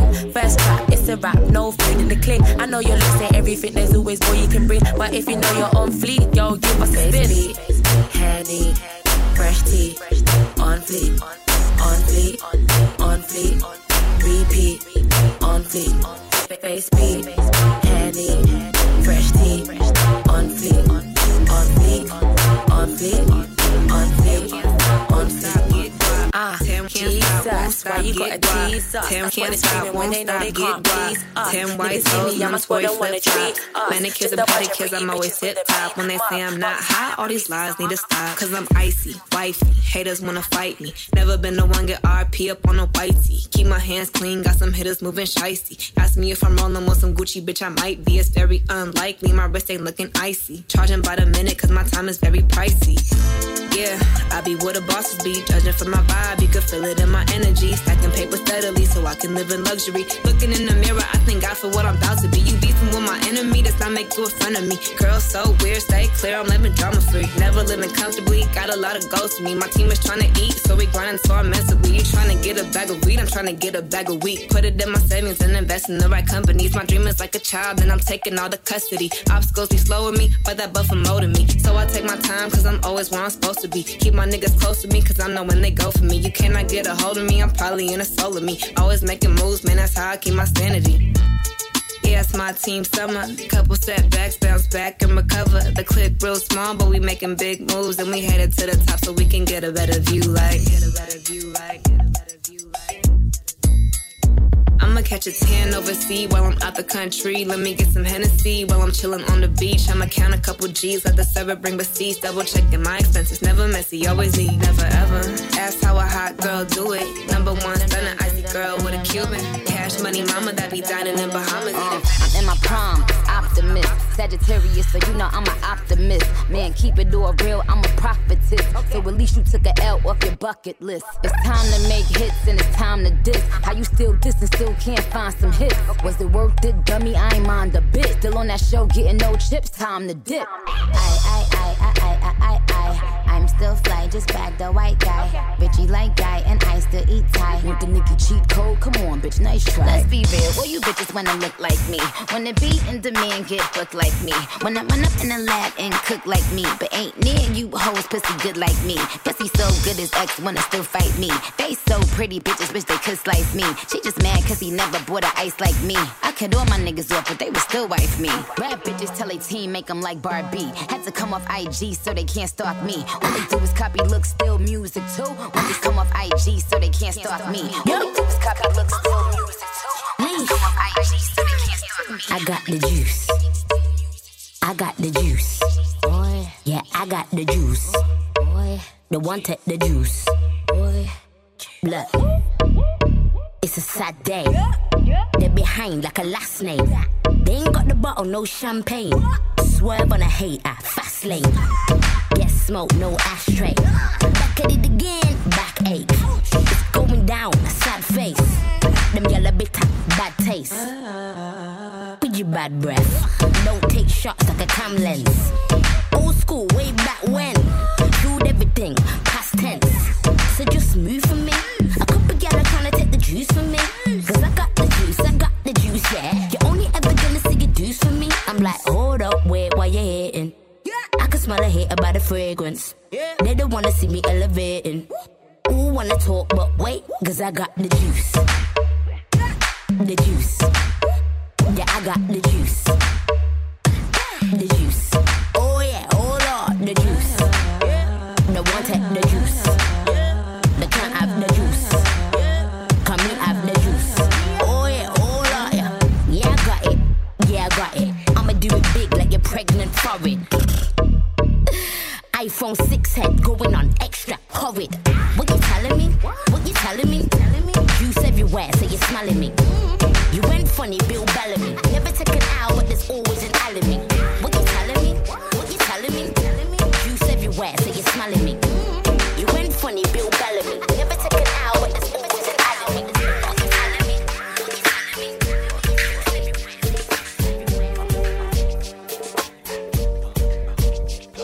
to the MI. Brr, cat like a semi. Nigga stole my car, won't you get mine? Get your ass a black eye. Oh, say bye bye. I'ma get your body to the sky. Run through your clip. Nigga, you pissed, don't trip. I'ma have to bust you in your lips. And the whips, better have a whole lot of chips. Cause I ain't for no nigga giving tips. She's a bitch. When you say my name, talk more junk, but won't look my way. She's a bitch. See, I got more cheese. So back on up while I roll up my sleeve. She's a bitch. You can't see me, Joe. Get on down while I shoot my flow. She's a bitch. When I do my thing, got the place on fire, burn it down the flame. Roll up in my car, don't stop, won't stop. I'ma keep it rocking to the clock on top. I'ma keep it hot, let my ass on fire. I'ma grab a Philly, go and roll it at the bar. What you talk, what you say, huh? Gotta flow, gotta move it slow, huh? Better you running out the door, huh? You gon' be a long lost soul, what you say? Yippee yi yo, yippee yi yi yay. Put me on stage, watching niggas feel me. Put my shit on wax, watch it blaze like Beko.